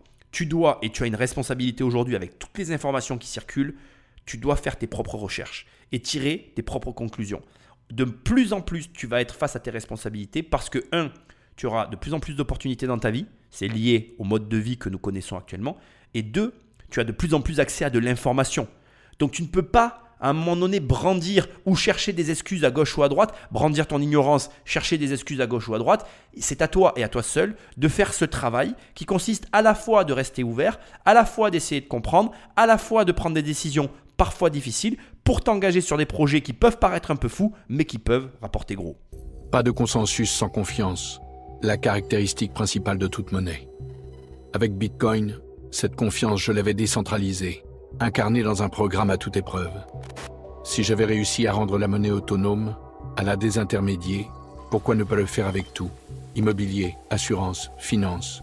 Le potentiel de mon invention semblait infini. La blockchain. Ah, même pas le rouage le plus innovant de Bitcoin. Une chaîne de blocs sans décentralisation, sans minage, est peu de choses. Je n'avais jamais vu un tel emballement pour un simple terme technique. Alors ici, on rentre dans les termes techniques. Je ne vais pas, euh, pas m'y arrêter très longtemps. D'abord parce que comme je te le dis depuis le départ, je ne suis pas un professionnel de cette activité. Deuxièmement, euh, la blockchain, euh, c'est vrai que c'est un petit peu le terme à la mode, repris à gauche et à droite. Je suis curieux, hein, je ne vais pas te mentir ici, de voir, de voir les résultats de cette mini-série que je vais faire sur le Bitcoin et la blockchain. Parce que dès que tu mets le mot blockchain, Bitcoin, altcoin, enfin tout ce qui touche à tout ça, tu fais énormément de vues, tu attires énormément de monde parce qu'il y a énormément de hype, comme ils disent aux États-Unis. Il y a énormément autour de ça de, de, bouillonnement parce qu'on est attiré comme des mouches euh, vers le caca. Excuse-moi pour l'image, elle n'est pas très euh, glamour, mais bon, c'est ce que je pense. On est attiré euh, par l'argent, par les profits importants, comme, comme des mouches, quoi. Et je pense qu'il y a beaucoup de projets, beaucoup de personnes qui, qui brandissent la blockchain comme finalement euh, une excuse ou un terme générique utilisé parfois même en dehors de son contexte par rapport au projet, c'est-à-dire qu'en gros le mec il n'a rien à voir avec la blockchain mais il met le, terme blockchain euh, dans son projet et d'un coup il va réussir à récolter de l'argent, il va se passer des choses et, tout le monde va s'intéresser à son projet etc. En gros ce que j'essaye de te dire c'est qu'on est arrivé à un stade aujourd'hui où, où, tout le monde veut en être parce que tout le monde comprend que l'argent est là et que comme tout le monde veut en être et qu'on est encore dans un marché Far West un petit peu dérégulé, tout le monde en profite et on voit, euh, on voit de tout et n'importe quoi. C'est un petit peu, là encore aussi, les côtés négatifs de, de, ces nouvelles activités. Et malheureusement, il y a les vrais connaisseurs, ceux qui maîtrisent, ceux qui ont pris le marché, ceux qui, euh, voilà, comment dirais-je, euh, voilà, savent de quoi ils parlent, sont réellement là depuis le départ et, et au-delà de l'intérêt financier, ont des connaissances et une expertise à apporter. Et puis, tu as les seconds entrants qui vont arriver avec leur méthodologie de travail, avec leur façon de faire, et qui vont essayer d'en tirer bénéfice. Et là, dans ces seconds entrants, on trouve réellement de tout et n'importe quoi. Regarde ça. Celui qui achevait la vie privée sur Internet. Le destructeur de monde.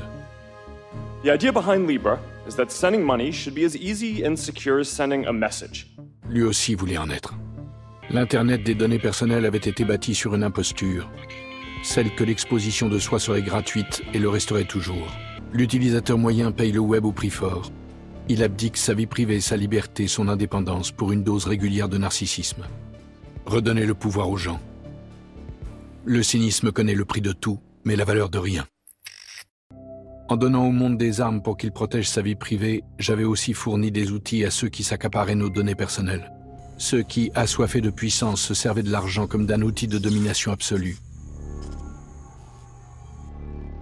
L'effondrement de la vie privée n'intervient pas brusquement. Il s'annonce par signes successifs jusqu'au point de bascule. Et nous y étions presque.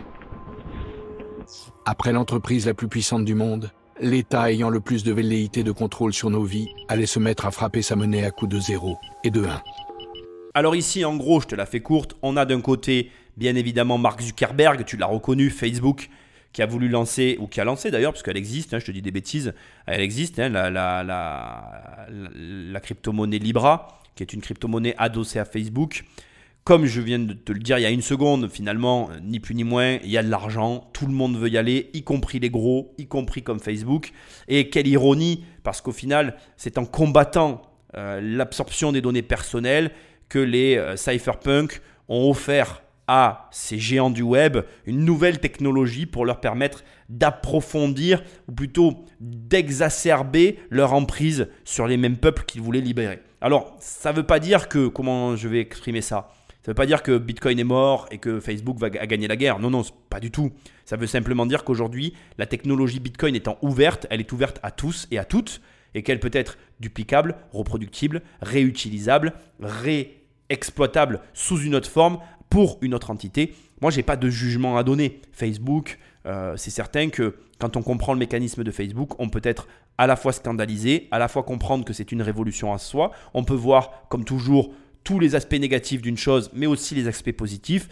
Euh, moi, aujourd'hui, les réseaux sociaux, Facebook, ça m'a permis de rencontrer énormément de monde que je n'aurais jamais rencontré sans avoir eu accès à tout ça. Donc après, c'est comme tout en fait. On, est, on reste libre on reste libre de les utiliser. Déjà, il faut quand même le rappeler. Tu peux très bien ne pas installer les applications sur ton téléphone. Hein. Ça, ça, fait sourire quand on dit ça, mais c'est pourtant bien une réalité. Et deuxièmement, non seulement on reste libre, mais en plus, il faut savoir que quand on utilise quelque chose, il y a toujours du positif et du négatif. Et donc, tu es là aussi libre de ne pas l'utiliser. Ou en tout cas de l'utiliser à la manière qui te semble le plus euh, adéquate par rapport à tes attentes. Donc c'est facile toujours de jeter la pierre sur telle ou telle, euh, euh, comment dirais-je, technologie, innovation. Euh, surtout a posteriori quand on a bien compris comment elle fonctionnait. Mais la réalité, c'est que si elle a fonctionné au niveau où elle a fonctionné, je pense vraiment en l'occurrence par rapport à ce que je suis en train de dire à Facebook, eh c'est parce qu'à un moment donné, elle a amené quelque chose qui était utile pour l'humanité. Et ça, on ne peut pas le nier. Alors là où ça devient plus tendancieux, c'est quand à la fin il explique qu'il y a des gouvernements qui commencent eux aussi à s'emparer des crypto-monnaies. Ça aussi c'est une réalité, comme la Chine, et qui vont vouloir s'en servir pour faire ce qu'ils savent si bien faire, c'est-à-dire du code, du cheat code, on va appeler ça comme ça, du cheat code modifiable, euh, qui, sera, à mon humble avis, euh, doté d'une petite euh, porte de sortie arrière par laquelle ils pourront rentrer et rajouter des zéros quand ils manqueront un petit peu d'unité, n'est-ce pas? Donc c'est drôle, mais, euh, mais c'est drôle, mais c'est grave parce que je vais te dire ce que je pense à ce stade. Et c'est là où ça devient très très intéressant, je trouve, cette, cette émission. C'est que pour moi, c'est les États qui auraient dû créer le Bitcoin. C'est un État qui aurait dû créer le Bitcoin. Et le fait que ce ne soit pas un État qui ait créé le Bitcoin, ça montre, ou en tout cas ça me confirme, que les États n'agissent pas pour leur peuple.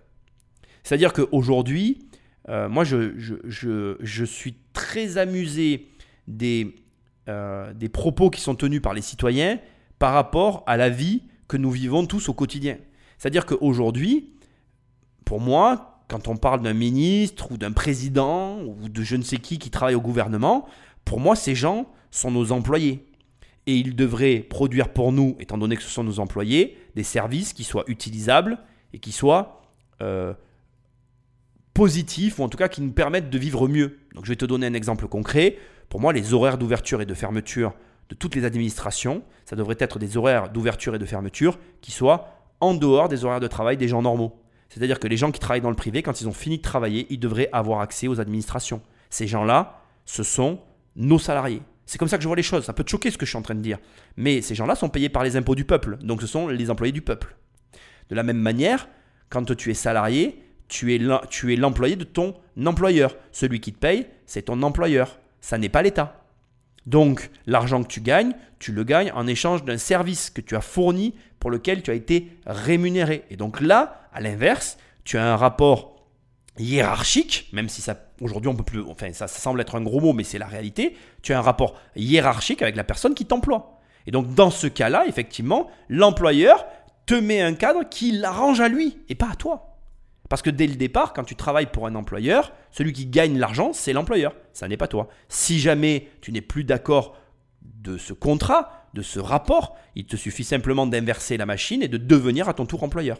C'est aussi simple que ça. Donc si tu veux, ce qui me contrarie profondément avec le Bitcoin, c'est que pour moi, pareil que beaucoup de choses dans la vie, très souvent, et c'est des réflexions que je me fais à voix haute et que je suis content de partager avec toi, je me dis, mais en réalité, la seule manière qui aurait pu me rendre heureux de découvrir le Bitcoin et de me dire waouh, c'est génial, mais vraiment, je trouve que c'est génial, mais j'aurais trouvé ça encore plus génial si ça avait été un État qui avait produit ça pour son peuple. Pour moi, le Bitcoin aurait dû être l'aboutissement d'une réflexion étatique mise au service d'un peuple et qu'on soit tous en train d'être fascinés par euh, l'abnégation et le degré de service de cet État pour sa population. Sauf que c'est pas ce qui s'est passé. Ce sont des anarchistes qui ont fait ça contre pour lutter contre de la possession de données privées, mais aussi étatiques. Et je trouve ça catastrophique parce que ça montre bien, je trouve ça vraiment dramatique, mais ça montre bien qu'aujourd'hui, les mots sont pas employés à leur bonne essence. Les gens brandissent des choses comme notre ami. Il faut impérativement que cette activité, si elle s'apparente à de, de, la monnaie, entre guillemets, elle soit soumise exactement aux mêmes règles, même business, même supervision, même régulation. Même business, même supervision, même régulation. Je m'en lasse pas parce que ces mots-là vont vraiment à l'encontre de ce que je suis en train de te dire. C'est-à-dire, quelle est sa régulation Zéro? Quelle est sa supervision Zéro? Parce que sa supervision, tu pourrais le couper en deux. C'est quoi sa vision euh, monétaire à elle, techniquement À part imprimer des billets qui appauvrissent le peuple? Et c'est ça qui me dérange en fait. C'est que, au final, j'ai vraiment la sensation qu'on a posé nos cerveaux et qu'on réfléchit plus normalement en fait on n'arrive même pas à percevoir quand des personnes nous sortent des termes qui sont bien jolis à entendre, de régulation, de supervision et de contraintes, qui ne s'appliquent pas à eux-mêmes, mais qui s'appliquent à nous. Et pour moi, encore une fois, je le redis et je le répète, et je n'aurai de cesse de le répéter, le Bitcoin aurait dû être créé par un État, et ça aurait changé ma vision des choses. Malheureusement, ça n'est pas le cas. Nous, les cypherpunks, nous avions prophétisé le chaos. Un avenir sans vie privée un enfer. En réponse, moi, Satoshi, j'avais créé le Bitcoin, la toute première crypto-monnaie décentralisée, autonome et sans intermédiaire. L'opposé de ce que proposait la plus grande multinationale du web. Il y a deux grandes menaces à la vie privée, les géants d'Internet et les États. Eux aussi accéléraient leur projet de monnaie numérique de banque centrale, émise contre des dettes toujours aussi centralisées. Rien de vraiment nouveau. Ah si, quand même, une différence. En se numérisant, le cash allait perdre une caractéristique fondamentale, l'anonymat. Leur puissance se construit au prix de vos libertés, de votre vie privée. Une monnaie numérique d'État ultra centralisée, opaque, traçable, qui se servirait de vos données contre vous. Exactement ce que nous, les cypherpunks, avions craint. Le cauchemar. C'est une chose d'anticiper la fin de la vie privée, c'en est une autre de la vivre. Le totalitarisme des nations se mesurait maintenant à l'aune du degré d'avancement de leur monnaie numérique. Car une transaction électronique reste une transaction traçable, dangereuse pour la vie privée. Maintenant, on arrive à la fin de l'émission avec la pire réflexion qui soit. C'est qu'imagine que demain, nous ayons tous, donc à la place de nos monnaies, des crypto-monnaies.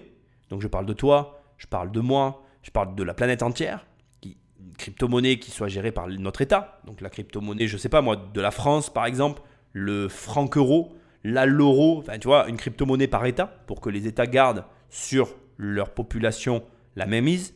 Qu'à ça, on adosse un petit passe, euh, pas plus, qui va plus s'appeler passe sanitaire ou vaccinal, mais euh, une espèce de fichier numérique à scanner qui restera parce que du coup, on validera, on aura une double validation entre finalement nos passes sanitaires ou je ne sais quoi et nos dépenses de crypto-monnaie.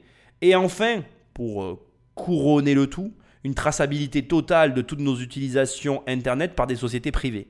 Qu'est-ce qui reste de toi?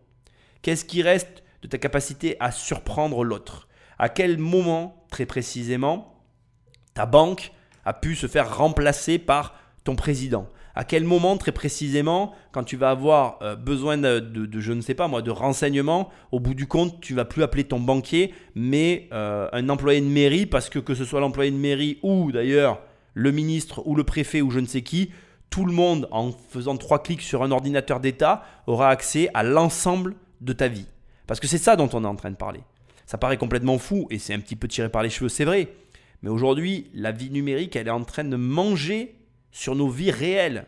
Moi, je m'excuse, mais quand je vois ce qu'est le pass vaccinal, le pass sanitaire, ça n'est ni plus ni moins qu'un moyen de contrôle de nos déplacements.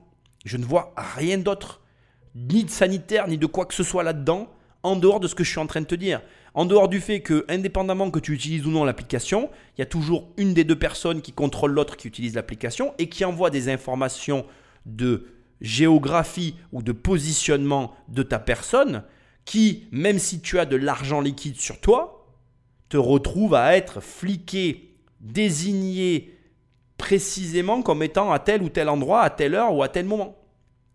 Donc je crois qu'à un moment donné, il y a une première question qui me vient, qui est légitime à ce stade de l'émission et que j'ai envie de te poser, mais comment on fait si on se mettait tous à acheter des Nokia, des 3210 qui ne sont pas connectés à Internet moi personnellement, je commence à réellement y penser parce que non seulement ça serait drôle pour le pass sanitaire, mais en plus, je serais quand même curieux de voir comment on fonctionne. Je dis voilà, moi monsieur, désolé, j'ai ça. Et j'ai pas de j'ai le pass sanitaire, mais je l'ai pas. J'ai mon téléphone, j'ai que ça. Qu'est-ce qu'on fait? Comment on fait? Parce que ça, c'est une vraie question. Hein. Mais je me la pose depuis quelques temps. Hein. Je me dis comment ils font les gens qui ont, un téléphone numérique en fait, un, téléphone qui n'est pas un smartphone. Euh, voilà, premièrement. Et deuxièmement, à quel moment on dit stop? À quel moment on dit on n'est plus d'accord? Parce que le Bitcoin a été créé en réaction à ce qui était en train de devenir Internet, au chemin que prenait Internet. C'est une réponse à la question est-ce que oui ou non je cède mes données personnelles contre rien? Parce qu'aujourd'hui, quand tu remplis les bases de données de Facebook, tu les remplis pour zéro et Facebook se gave sur ton dos parce que Facebook lui revend tes données personnelles. Donc l'espèce de vol dont fait état Satoshi dans cette émission, c'est un vol réel qui a lieu tous les jours à une échelle que tu ne mesures pas. Et quand je vois que aujourd'hui on est capable de s'énerver après euh, les États ou je ne sais qui, et je suis le premier à être comme ça, pour diverses raisons, on s'énerve pas pour autant de se faire voler quotidiennement auprès de, ces, auprès de toutes ces applications qui pompent allègrement tous nos comportements et qui les revendent à ceux qui sont intéressés pour les acheter. Et ce que j'essaye de te dire, c'est qu'à un moment donné, alors déjà, premièrement, euh, tant que tu n'as pas conscience de tout ça, bon, ben, c'est difficile de te rebeller contre. J'espère que ce sera chose faite avec cette émission. Deuxièmement, encore une fois, c'est toujours la même question que je te pose. Qu'est-ce que tu fais pour agir à l'encontre de tout ce qui est en train de se passer? Et enfin, je veux quand même aussi le préciser parce que dans le monde dans, le monde dans lequel on vit, où les données personnelles sont partagées, euh, quoi qu'il arrive, euh, décider finalement spontanément d'utiliser ces outils et de partager, parce qu'on est quand même entré dans l'ère de la création de contenu et je n'existerais pas si je n'exploitais pas tous ces logiciels. Donc je ne vais pas non plus m'en plaindre complètement. Ça te montre qu'il n'y a pas que des mauvais côtés. Moi aujourd'hui, je suis très heureux de pouvoir faire tout ce que je suis en train de faire, de pouvoir faire tout ce travail. Je n'ai de cesse de vous le répéter, mais j'apprends autant que vous en faisant ces podcasts. Je passe énormément de temps à les faire, à faire les recherches, à travailler, à réfléchir dessus. Et c'est grâce au fait que j'ai une audience. Si je n'avais personne en face, mais je ne, je ne ferais pas tout ça et je ne serais pas là où j'en suis. Et je sais que ça en aide énormément d'entre vous, et j'espère que ça va continuer de le faire. Et j'espère aussi que vous comprenez qu'il y a un moment donné, il faut vous poser des vraies questions et mettre en face de vraies actions. C'est-à-dire qu'il ne vous faut pas être que des, des, des, comment dirais-je, des viewers passifs, des, des, une audience qui écoute simplement. Aujourd'hui, moi, je vous incite vraiment à faire des recherches sur les crypto-monnaies. Si vous êtes déjà dedans, tant mieux. Cette émission ne sera qu'une qu'un biais de confirmation pour tous ceux qui y sont déjà engagés. Si vous n'êtes pas déjà dans les crypto-monnaies, engagez-vous-y, commencez à faire des recherches, réfléchissez, pensez à tout ça, pensez à la monnaie, pensez à ce, qu'implique la monnaie au niveau national, ce qu'elle implique à votre niveau à vous au quotidien et à tout ce que vous pouvez mener comme action pour que justement il y ait du changement dans votre vie de façon concrète. Et je vous le souhaite. Parce qu'encore une fois, et je vous le dis en toute transparence, moi je n'ai aucun intérêt à vous pousser à aller à gauche ou à droite, à prendre du Bitcoin ou de l'Ethereum ou à ne pas en prendre d'ailleurs. Ce n'est pas mon problème et je ne suis pas un professionnel de cette activité, donc ce n'est pas mon but ici. Mon but, c'est que déjà si vous avez eu une réflexion vis-à-vis de tout ça, eh bien c'est déjà gagné. Parce que encore une fois, la politique monétaire, on n'en a pas assez conscience à mon sens, mais elle a un impact direct sur votre vie au quotidien. Quand euh, Jean-François, euh, comment il s'appelle, Chirac, décide, ou en tout cas est en poste et met en place l'euro, l'euro, je peux te le dire, et je suis sûr que tu vas être d'accord avec moi, quand l'euro est arrivé, ta vie elle a changé du jour au lendemain. Et là, tu as vécu un changement. Là, tu as eu vraiment un, switch à faire dans ta tête. Moi, je me rappelle encore mes premiers euros dépensés. Ils sont allés dans un. Chez Vinci, ils sont allés dans un péage d'autoroute. Je me vois encore, à l'époque, faire le calcul pour faire la correcte. La, la, la, la, comment on appelle? La, la, la, la, oh là là, ce que je dis, le change, le change entre le franc et l'euro. Parce qu'à l'époque, c'était 2,50 2 francs 50 le péage et je calculais l'équivalent. Je peux t'assurer qu'aujourd'hui, euh, c'est plus de 2 francs 50 sur le trajet que j'ai pris. Hein. On est plutôt, les 2 francs 50 sont devenus 2,50 euros. Mais ça montre que la monnaie fiduciaire est une arnaque. Parce que comment t'expliques qu'un trajet que je payais à l'époque 2 francs 50 entre Nîmes et Montpellier, D'ailleurs, péage qui a été détruit, pour ceux qui se souviennent, aujourd'hui, je le paye 2,50 euros. Je ne sais pas si tu réalises l'écart qu'il y a eu. On, a, on, a, on a multiplié les valeurs par X. Et cette explosion de la valeur, cette augmentation des prix incontrôlée, parce que, attention, hein, tous ils sont bien gentils à te dire que la monnaie elle est sous contrôle. Elle est sous contrôle de rien du tout. Quand tu prends les autoroutes, par exemple, il n'y a plus aucun contrôle. Hein. Les prix euh, sont juste hallucinants. C'est un vol organisé, les autoroutes. Mais je ne vais pas rentrer là-dedans. Je les paye, hein. je te rassure. Euh, je prends l'autoroute, je le paye. Ça coûte, ça coûte, le prix que ça coûte par rapport au temps que ça te fait gagner, bon ben voilà, je le paye et puis c'est comme ça. Mais ce que je veux te dire, c'est qu'aujourd'hui, par rapport aux tarifs qui sont affichés, si tu réfléchis en termes d'autoroute, tu vas t'intéresser au Bitcoin, c'est obligé. Hein. Alors, je pense que c'est sûrement le pire argument ever que tu auras jamais entendu de dire regarde le prix de l'augmentation de l'autoroute, tu devrais acheter des bitcoins. C'est sûr que c'est un argument original, mais ce que je veux te dire, c'est que c'est la preuve, mais vraiment la preuve, et réfléchis-y, qu'il y a un problème avec nos monnaies. Et qu'à un moment donné, heureusement qu'on a une, alternative, un contre-pouvoir à ça, et que même si tu ne décides pas de t'en servir, que tu décides que tu ne prendras pas de crypto-monnaie, qu'au moins que tu y réfléchisses, c'est déjà une victoire en soi pour moi. Pour conclure, et je veux quand même utiliser les dernières phrases qu'a dit Satoshi. Il a dit le totalitarisme des nations. Et ça aussi, je voudrais qu'on en parle. En France, je veux que tu le saches, c'est quelque chose que j'ai fait il y a très longtemps, et je t'invite à faire des recherches sur Internet. Regarde l'interprétation étrangère du régime français, et tu verras qu'il est écrit totalitarisme modéré. Ça m'avait interpellé à l'époque, ça m'avait même mis en colère parce que j'étais pas d'accord. Mais forcé de constater que quand on réfléchit à tout ça, on est obligé de, de, s'accorder sur le fait qu'il y a une forme de totalitarisme qui s'impose à nous. Je m'explique et tu vas comprendre. Quand l'État décide de t'imposer l'euro à la place du franc, il te l'impose, tu n'as pas le choix. Quand l'État te dit on va imprimer tes billets, d'ailleurs il ne te le dit pas, quand l'État décide d'imprimer des billets, il te l'impose, il ne te le dit pas. Quand l'État décide de continuer à imprimer des billets, de racheter des obligations euh, de dette, il, le fait, il ne te le demande pas. En réalité, quand tu réfléchis juste à ce qu'est la monnaie et aux décisions prises autour de la monnaie, tu vas malheureusement, et j'en suis triste, te rendre compte que c'est totalitariste. C'est-à-dire que ces décisions sont prises en toute discrétion, sans aucune consultation populaire. Nous n'avons ni notre mot à dire, ni rien à dire du tout. Et je vais te dire quelque chose qui va te choquer.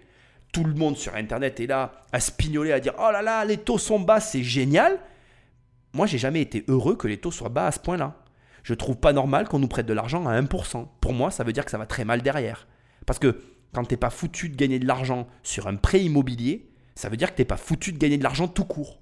Et, et de dire que tu vas en profiter, c'est de l'égoïsme au présent. C'est-à-dire que tu te dis que toi, tu vas gagner de l'argent et que tu vas le faire payer à tes gosses et que de toute façon, tu seras mort, que tu t'en laves les mains, que c'est pas ton problème. Moi, j'ai pas envie que ma fille, elle subisse ça.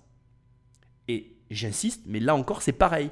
Quand tu vas à une banque et qu'on te dit qu'on te prête à 1%, tu subis une décision pour laquelle tu n'as jamais eu ton mot à dire. Si tu commences à réfléchir à ce qu'est la monnaie, comme je l'ai fait dans cette émission, et que tu commences à mentaliser tout ça et à te demander quelle décision tu as déjà prise pour ta monnaie, eh bien tu vas te rendre compte qu'on est dans un régime totalitariste. La dernière question subsidiaire qui n'est pas des moindres et qui doit être posée pour conclure ce passage, c'est est-ce que nous avons notre mot à dire sur les monnaies? Est-ce que c'est normal qu'on réfléchisse à ça, oui ou non? Alors si oui, est-ce qu'on a notre mot à dire et est-ce qu'on devrait, dans un référendum populaire, être capable de prendre des décisions collectives sur la valeur et la direction de notre monnaie, oui ou non? Et si c'est non, ben alors dans ces cas-là, on continue à donner ce pouvoir à des tiers et à les, laisser nous diriger comme ils le disent, selon les règles et selon les normes de ce business. Tu vois à qui je fais allusion ou je te remets le passage? Le Bitcoin est apatride, mais il a son armée d'ordinateurs, de développeurs, de mineurs, d'utilisateurs. Ne cherchez pas à couper les têtes de l'hydre. Il y en a trop et elle repousserait toujours. Et puis, comment feriez-vous disparaître les milliards qui circulent sur notre chaîne? Bitcoin est devenu trop gros et je crois que c'est vrai. Et il faut que tu le notes. Mais le terme Bitcoin est devenu trop, gros n'est même pas bon en fait. En fait, si tu veux, vois le Bitcoin comme un réseau. Un réseau euh, liquide qui, qui est censé héberger du liquide. Et imagine que ce réseau a commencé à être irrigué. C'est-à-dire que vraiment, pour moi, c'est l'image que j'ai du Bitcoin aujourd'hui. C'est quelqu'un qui a construit un système d'irrigation Malheureusement, le système a commencé à recevoir du liquide et a commencé à se répandre et à être utilisé. La structure même du Bitcoin, mais dans tous les sens du terme, fait que, à mon sens, aujourd'hui, cette amorce qui a été euh, impulsée ne pourra jamais plus être renversée. Je pense que actuellement, dans la situation dans laquelle on se trouve, je le crois vraiment. Euh, d'ailleurs, c'est très amusant ce que je vais te dire. Je pense que toutes les crypto-monnaies qui existent peuvent être arrêtées spécifiquement parce qu'il y a quelqu'un derrière, et ça sera la conclusion de l'émission, on en parler tout à l'heure, de, cette histoire de Satoshi Nakamoto. Et, je pense que donc toutes les crypto-monnaies, à cause de ça ou grâce à ça, peuvent être arrêtées, sauf le Bitcoin, parce que le Bitcoin, c'est un vrai logiciel de peer-to-peer qui est partagé par des utilisateurs et qu'aujourd'hui, des investisseurs de renom utilisent Bitcoin, des organismes financiers de renom ont fait des demandes d'intégration à leur portfolio de du support Bitcoin comme un actif, comme une classe d'actifs sérieuse qui mérite de faire partie du portfolio de leurs investissements. Et tous ces éléments qui s'ajoutent au fur et à mesure, tous ces petits détails qui sont insignifiants et qu'on ne voit pas, qui se font jour après jour finalement, font que le Bitcoin se renforce, mais qu'il devient inéluctable, inarrêtable. Et spécifiquement, uniquement Bitcoin. Pour les autres crypto-monnaies, je n'aurai jamais le même discours. Encore attention, hein, je n'ai pas fait de recherche sur les autres crypto-monnaies.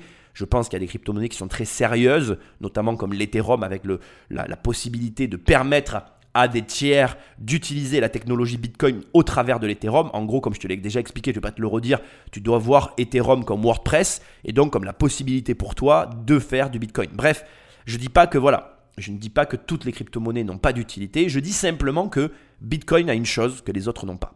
Pour arriver à la fin de cette émission et avant de conclure par rapport à Satoshi Nakamoto et tout ce que j'ai à dire sur, le, sur cet individu, j'aimerais maintenant euh, faire une chose qui n'est pas cool, mais que j'aime bien faire, c'est euh, t'amener des derniers contre-arguments en faveur des États. Parce que peut-être que tu as remarqué que toutes ces émissions, j'aurais passé pas mal de temps à euh, m'attaquer euh, au système qui était en place, à t'y faire réfléchir, à ne pas arrêter de te passer euh, ce passage magnifique euh, dont je ne me lasse pas Il faut impérativement que cette activité, si elle s'apparente à de, la monnaie, entre guillemets, elle soit soumise exactement aux mêmes règles, même business, même supervision, même, régulation. je suis décidément, je m'en lasse vraiment pas. Et d'ailleurs, si je vais reprendre maintenant ces termes et essayer d'y donner un autre sens, pourquoi la régulation bancaire des banques centrales est dérégulée? Pourquoi les banques centrales ont choisi d'imprimer? Quels seraient les arguments? Et réfléchis-y là maintenant. À ton avis, tu es dirigeant d'une banque centrale.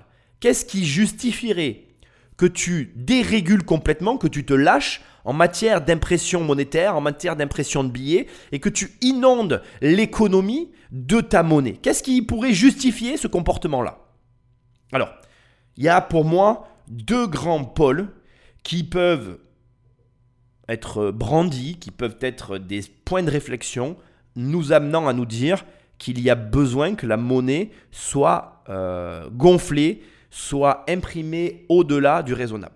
Le premier point, et qui est quand même une évidence et que je veux que tu entendes, c'est que on est passé de 2 milliards d'individus à 7 milliards d'individus. Et donc matériellement, si la monnaie était restée au même niveau, tu comprends très bien qu'elle aurait gardé sa valeur comme Bitcoin va garder sa valeur, mais qu'à ce moment-là, il n'y aurait pas eu suffisamment d'argent pour tout le monde. Et ça, c'est une grande réflexion que tu peux avoir sur l'argent. Qu'est-ce que l'argent? Comment je pense à l'argent? Est-ce que l'argent, c'est un stock qu'on se partage ou est-ce que l'argent, c'est un flux auquel tout le monde peut venir s'abreuver et en récupérer? Je ne suis pas là pour te donner la réponse, je suis là simplement pour te faire réfléchir et te poser les bonnes questions.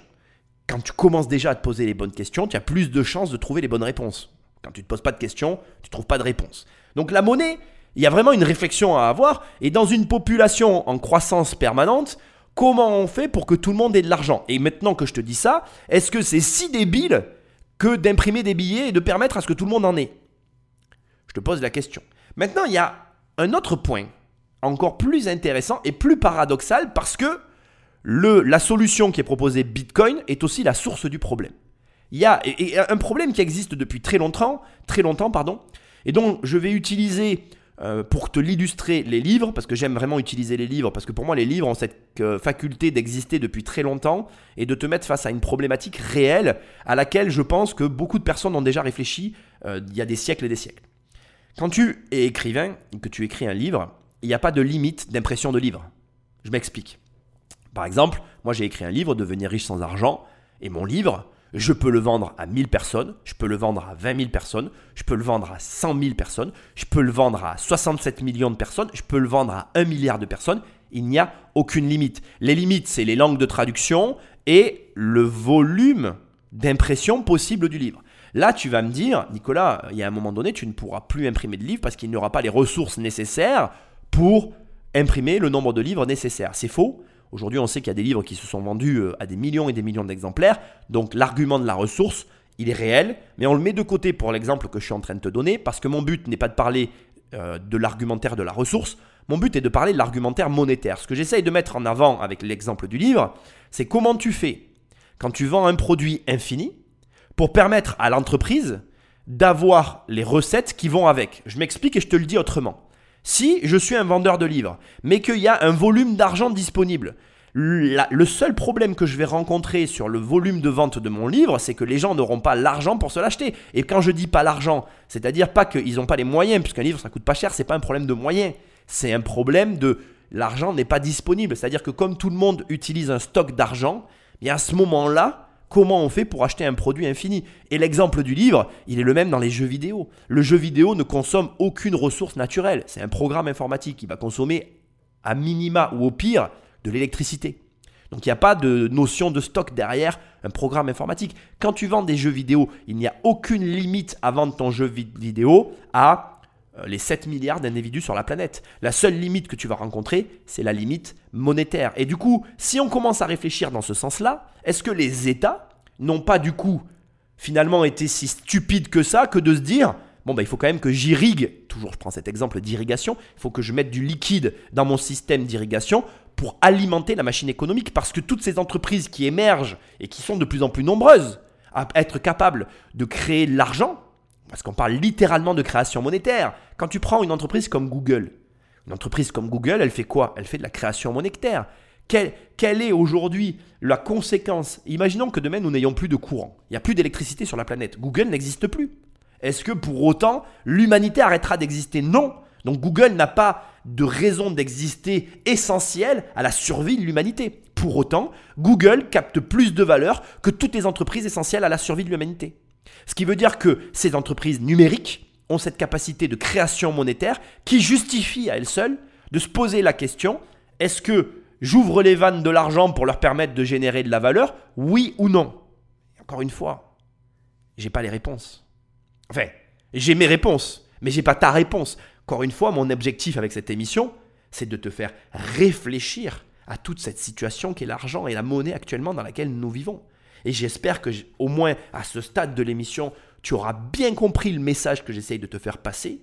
Peu importe ce que tu penses politiquement, peu importe tes idées générales sur toute cette situation qu'on est en train de vivre, tu dois avoir une réflexion monétaire, sur la politique monétaire du pays dans lequel tu vis. Et tu peux être en accord ou en désaccord, ça n'a pas d'importance parce qu'aujourd'hui, comme tu l'auras compris, il y a des contre-pouvoirs, il y a des alternatives. Premièrement, tu peux investir dans d'autres pays qui ont des politiques monétaires qui correspondent plus à tes aspirations, à tes croyances. Et deuxièmement, dans tous les cas, en opposition totale avec 80% de ce qui se pratique actuellement sur la planète, tu as le Bitcoin qui fonctionne à contre-courant et qui propose une vraie alternative différente de tout ce qui existe. Encore une fois, je ne t'incite pas à investir ou à acheter du Bitcoin.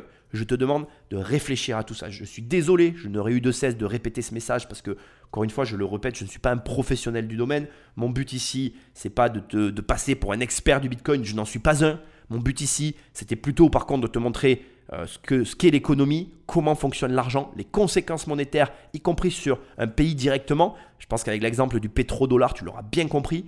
Aujourd'hui, toi, en tant qu'investisseur, tu ne peux pas, tu ne peux pas ignorer ce facteur-là. Il y a un dernier élément maintenant que je veux mettre sur le tapis et qui est hyper important, c'est que à mon sens, et c'est mon opinion, pour moi l'immobilier est aussi en soi une manière de contrer tout le système et ça va même au-delà.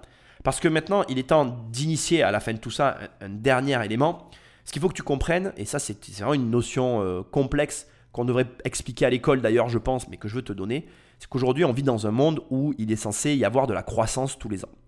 Euh, bon, pour moi, on, on est rentré dans un monde de décroissance depuis très longtemps, mais ça c'est un autre problème. Je ne vais pas compliquer mes explications. Je vais finir ce passage en te parlant de ça. La croissance fait que chaque année les prix augmentent le fait que les prix augmentent, on va partir sur une croissance fictive de 1% par an, qui n'existe plus aujourd'hui à mon sens, mais bon, imaginons, et de toute façon, même si la croissance n'existe plus à proprement parler, le fait que les prix augmentent, ça, ça existe réellement, les prix continuent d'augmenter, et donc cette croissance de 1%, elle existe plus ou moins. Quand tu fais de l'immobilier, le fait de faire des crédits immobiliers amène un avantage non négligeable qui te permet de lutter contre la croissance. Et, le coût des 1% est un bon exemple, puisqu'au moment où j'enregistre ces émissions, on prête de l'argent à 1%. Et ça fait quoi? Ça fait que si on te prête de l'argent à 1%, ça veut dire qu'en réalité, l'argent te coûte 0 parce que 1 moins 1, ça fait 0. Je m'explique et tu vas comprendre. Le, la croissance, donc c'est les 1% de croissance, qui peuvent être aussi l'inflation, parce que là on parle réellement de prix. Les 1% d'augmentation de prix se déduisent des crédits que tu as. Donc si tu as 3% d'augmentation des prix et que tu as 1% de crédit derrière, ben 3 moins 1, tu te retrouves à 2%. Tu ne subis l'inflation que de 2%. Et tu peux continuer comme ça le calcul. Ce qui veut dire que l'immobilier, le crédit immobilier, est aussi un moyen qui est à ta disposition pour combattre les politiques monétaires. Et ça, il faut que tu le comprennes. À ce stade, avec tout ce que je t'ai expliqué, tu dois arriver à le comprendre. C'est un petit peu le même mécanisme que celui euh, des pétrodollars avec l'État américain qui se refinance par l'investissement des entreprises que je t'ai expliqué. C'est-à-dire qu'en gros, les, les entreprises, en rachetant de la dette américaine parce qu'elles sont déjà en dollars, ce qui facilite l'achat pour eux et qui leur fait de l'investissement pour leur entreprise, permettent par ce vecteur-là d'enrichir l'État américain pas de facto par le fait que c'est le dollar la régulation de la monnaie d'échange. Donc, donc, que les choses soient bien claires et qu'on soit très simple entre nous, tu peux faire la même chose à ton échelle avec du crédit immobilier. C'est-à-dire que toi, tu deviens l'État américain, le crédit immobilier qui t'est octroyé, ça n'est ni plus ni moins que les bons du trésor que tu découpes et que tu proposes à des investisseurs qui est là que la banque, mais tu m'as compris. Et du coup, en te refinançant par cette partie-là, tu vas venir compenser ta perte sur l'augmentation des prix. J'espère que j'ai été clair, mais ça te montre aujourd'hui que il y a plusieurs axes de réflexion sur toute cette situation monétaire et que toi, en tant qu'investisseur, ton devoir, c'est d'avoir cette visibilité générale et de te permettre de comprendre que tu as des outils à ta disposition pour lutter contre les politiques qui sont menées et qui sont à, ta décharge. C'est-à-dire qu'aujourd'hui, pour moi, et c'est clair, hein, la politique gouvernementale actuelle, elle t'appauvrit, surtout si tu as de l'argent sur tes comptes. Et c'est comme ça qu'on va finir maintenant, parce que ça va être très clair pour toi. Quand tu as de l'argent sur tes comptes et que l'État imprime des billets en parallèle, il diminue la valeur de l'argent que tu as sur tes comptes. C'est pourquoi tu n'as aucun intérêt à avoir une quelconque somme sur tes comptes. Et cet intérêt, il est le même que tu sois une entreprise ou que tu sois un particulier. C'est pour ça que des entreprises comme celle d'Elon Musk finissent par investir dans le Bitcoin ou dans des crypto-monnaies, parce que plutôt que d'avoir un milliard sur un compte qui dort et qui sert à rien, et qui perd de la valeur parce que l'État imprime des billets, il vaut mieux avoir un milliard sur du Bitcoin ou un milliard dans un crédit immobilier ou un milliard dans un actif qui vient contrer la politique monétaire. Et donc mon objectif qu'on est en train d'atteindre ici, c'est maintenant de te faire comprendre que, un, tu dois comprendre ce qui se passe dans ton, pays ou dans ta zone, donc zone euro, zone dollar, zone yuan, qui est la zone chinoise, zone euh, de la Russie. Aujourd'hui, les grands acteurs du monde, c'est la Russie, la Chine, le Japon. Russie, Chine, Japon, Europe, Amérique. Tu as l'Amérique du Sud, qui est un pays émergent avec le Canada, qui est un pays qui est une zone, Amérique du Sud, Canada, qui sont des pays qui bénéficient d'abord des États-Unis et qui ont euh, leurs particularités et leurs singularités qui, d'ailleurs devraient t'intéresser, mais je ne vais pas en parler ici. Et tu as un cas à part qui est le Japon, qui est vraiment un pays qui capte une énorme valeur par rapport à sa taille et qui montre que c'est toujours possible. Mais là où la politique monétaire, elle est catastrophique, mais tu dois t'y intéresser. C'est pas mon rôle à ce stade de te parler de tout ça. Pour finir, on va finir avec le Bitcoin et Satoshi. Euh, je vais laisser une phrase de fin à Satoshi Nakamoto et j'ai un dernier message à te donner sur le sujet et on conclut. Je n'ai rien à voir avec l'image que vous vous êtes fait de moi. Rien. Par touche, j'ai dessiné un portrait déformé et flou, aux antipodes de ce que je suis en réalité. J'ai 40, 50, 60 ans. Je suis une femme, un homme, une intelligence artificielle. J'ai agi seul, à plusieurs. Quelle importance le Bitcoin est collectif par essence, la suite logique de plusieurs dizaines d'années de recherche faites par d'autres que moi. Bitcoin a été codé à 10, à 100, à 1000 claviers. Encore aujourd'hui, c'est comme ça qu'il grandit. Quand tu fais un cadeau, normalement, le cadeau doit être totalement désintéressé. Un vrai cadeau, c'est un cadeau complètement désintéressé à mon sens. C'est-à-dire que tu fais un cadeau à quelqu'un, le cadeau n'a pas à lui plaire ou à lui déplaire, c'est pas la question. Le cadeau doit être désintéressé et c'est à l'usage que la personne qui a reçu le présent constatera que effectivement ce qu'il a eu comme cadeau était le meilleur cadeau qu'il ait jamais eu. Le Bitcoin c'est ça. Et le fait que Satoshi Nakamoto ait disparu euh, est pour moi réellement ce qui confère au Bitcoin un statut singulier, particulier, différent euh, de tout ce que tu peux voir, connaître euh, sur la planète actuellement. Comme je l'ai dit dans l'émission, et je ne vais pas le répéter, mais pour moi, c'est quelque chose qui aurait dû être fait par un État. En tout cas, ça m'aurait redonné foi dans les États. mais ça c'est mon opinion personnelle, et Dieu sait que j'essaye de les enlever de ces émissions, mais c'est compliqué, tu l'imagines bien. Et je crois que, à mon sens, si le Bitcoin a actuellement la place qu'il a, c'est spécifiquement pour cette raison. L'unique, la seule raison qui fait que le Bitcoin a aujourd'hui une place de choix, c'est qu'il n'y a personne derrière et que quand tu regardes dans le miroir, la seule personne que tu vois, c'est toi. Cette fenêtre qui est le miroir est la meilleure des images. Le Bitcoin, c'est comme une fenêtre vers l'extérieur, une porte qui te, permet d'avoir, comme je te l'ai dit, une sortie par rapport au système actuel, mais que quand tu t'en approches, tu te rends compte que c'est un miroir et que le reflet qui est à l'intérieur n'est autre que toi-même. Ce qui veut dire que tu en es le seul responsable, le seul à en porter ou à en supporter les conséquences, et que donc du coup, c'est à toi de prendre la responsabilité ou pas de t'y engager. Et je trouve réellement, et alors euh, réellement, que c'est ce qui crée toute la magie. Donc on a toutes, tous et toutes, la curiosité de vouloir savoir qui est ce Satoshi Nakamoto. Est-ce que c'est une personne, un groupe de personnes, une intelligence artificielle? On, a envie de le savoir. Et en même temps, de ne pas le savoir, c'est ce qu'il fallait aux crypto-monnaies, à la crypto-monnaie Bitcoin pour exister. Donc, tu l'as compris, pour moi, et au stade de mon analyse actuelle, il n'y a qu'une seule crypto-monnaie, c'est le Bitcoin. Toutes les autres, euh, voilà, c'est euh, voilà, j'ai pas du tout euh, envie d'en parler. Je ferai pas des émissions, c'est pas mon métier. Pour moi, le Bitcoin à lui seul te permet de réfléchir à toute la, réflexion que j'aurais initiée dans cette, dans cette émission, et tu dois t'en tenir à ça.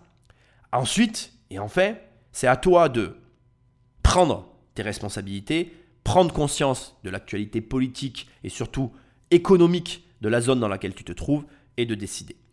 Dans l'extrait précédent, il y a un passage, il y a, un mot qui a été lâché. D'ailleurs, je vais te le remettre maintenant parce que je veux vraiment euh, prendre quelques secondes pour parler de ça. Écoute ça, Patrick, passe-leur le passage là, s'il te plaît. Ne cherchez pas à couper les têtes de l'hydre. Il y en a trop et elles repousseraient toujours. Les têtes de l'hydre. Ce terme qui est employé ici m'a profondément dérangé et je veux le souligner parce que l'hydre, c'est l'image qui est utilisée pour les cellules terroristes. Les cellules terroristes, en réalité, ce sont des hydres. Et quand tu coupes la tête, donc c'est-à-dire la tête de cellule qui dirige le groupe d'activistes qui vont faire un attentat, toutes les personnes qui travaillent dans ce domaine d'activité savent très bien que quand on coupe la tête, elle, repousse. Et qu'en réalité, les groupuscules euh, sont autosuffisants et que même s'il y a un chef désigné, le chef en lui-même euh, est très relatif, peut être tué, remplacé, échangé, absent que le, le, comment je dirais, le commando, enfin le, le, groupe terroriste continuerait son action. Ça me dérange un peu, euh, et profondément d'ailleurs, et je tiens à alerter, t'alerter d'ailleurs, que si tu entends ces termes à nouveau, tu n'es pas obligé d'y croire. Sois très vigilant sur les propos qui sont tenus par les personnes qui parlent de sujets ou d'autres. Et là, ici, on a vraiment, et pourtant c'est dit, euh, voilà, rapidement, je suis même pas sûr que tu l'aies relevé quand je t'ai passé le passage tout à l'heure, mais pour moi, c'est important. Parce que tu ne peux pas employer ces termes-là quand il s'agit de parler d'un sujet qui n'est absolument pas terroriste et qui n'a rien de terroriste. au demeurant, et je veux quand même le préciser, pour les États, c'est-à-dire que si tu te places d'un point de vue étatique, le Bitcoin est terroriste. Parce que le Bitcoin nous, fait nous interroger sur l'utilité des États.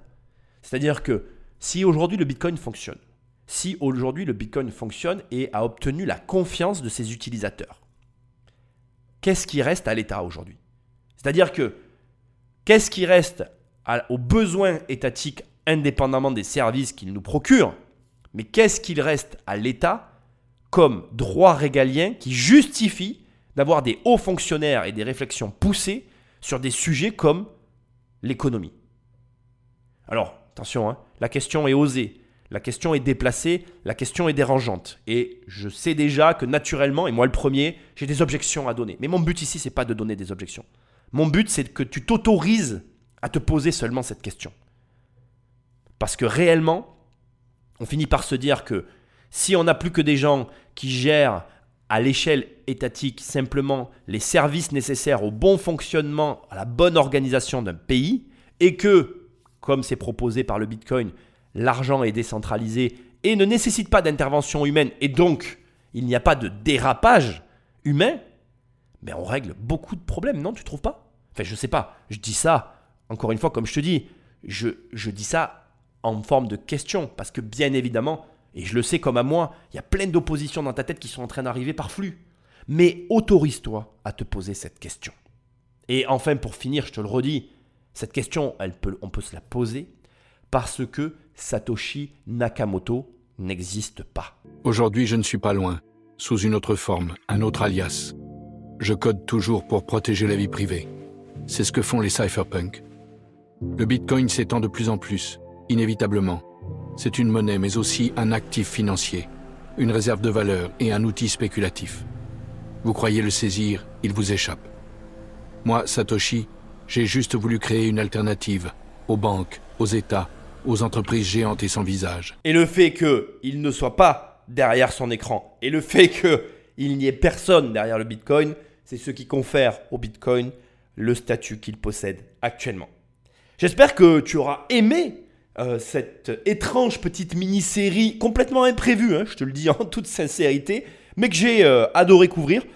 N'hésite pas à me laisser des étoiles et un commentaire là où tu écoutes cette émission. Va sur mon site immobiliercompagnie.com. Tu peux aller dans l'onglet formation ou dans l'onglet livres. Tu as plein de ressources. Tu peux travailler avec moi. Tu peux, tu peux même, si tu veux, avoir mon livre dans ta boîte aux lettres, devenir riche sans argent. Et pour finir cette émission, je vais laisser la parole à Satoshi Nakamoto. Allez, bonne année La liberté se doit d'être conquise et reconquise sans relâche. C'est pour elle qu'on se bat. Je te le dis et je suis transparent, pour moi, il n'y a qu'une seule valeur qui est valable, c'est la liberté.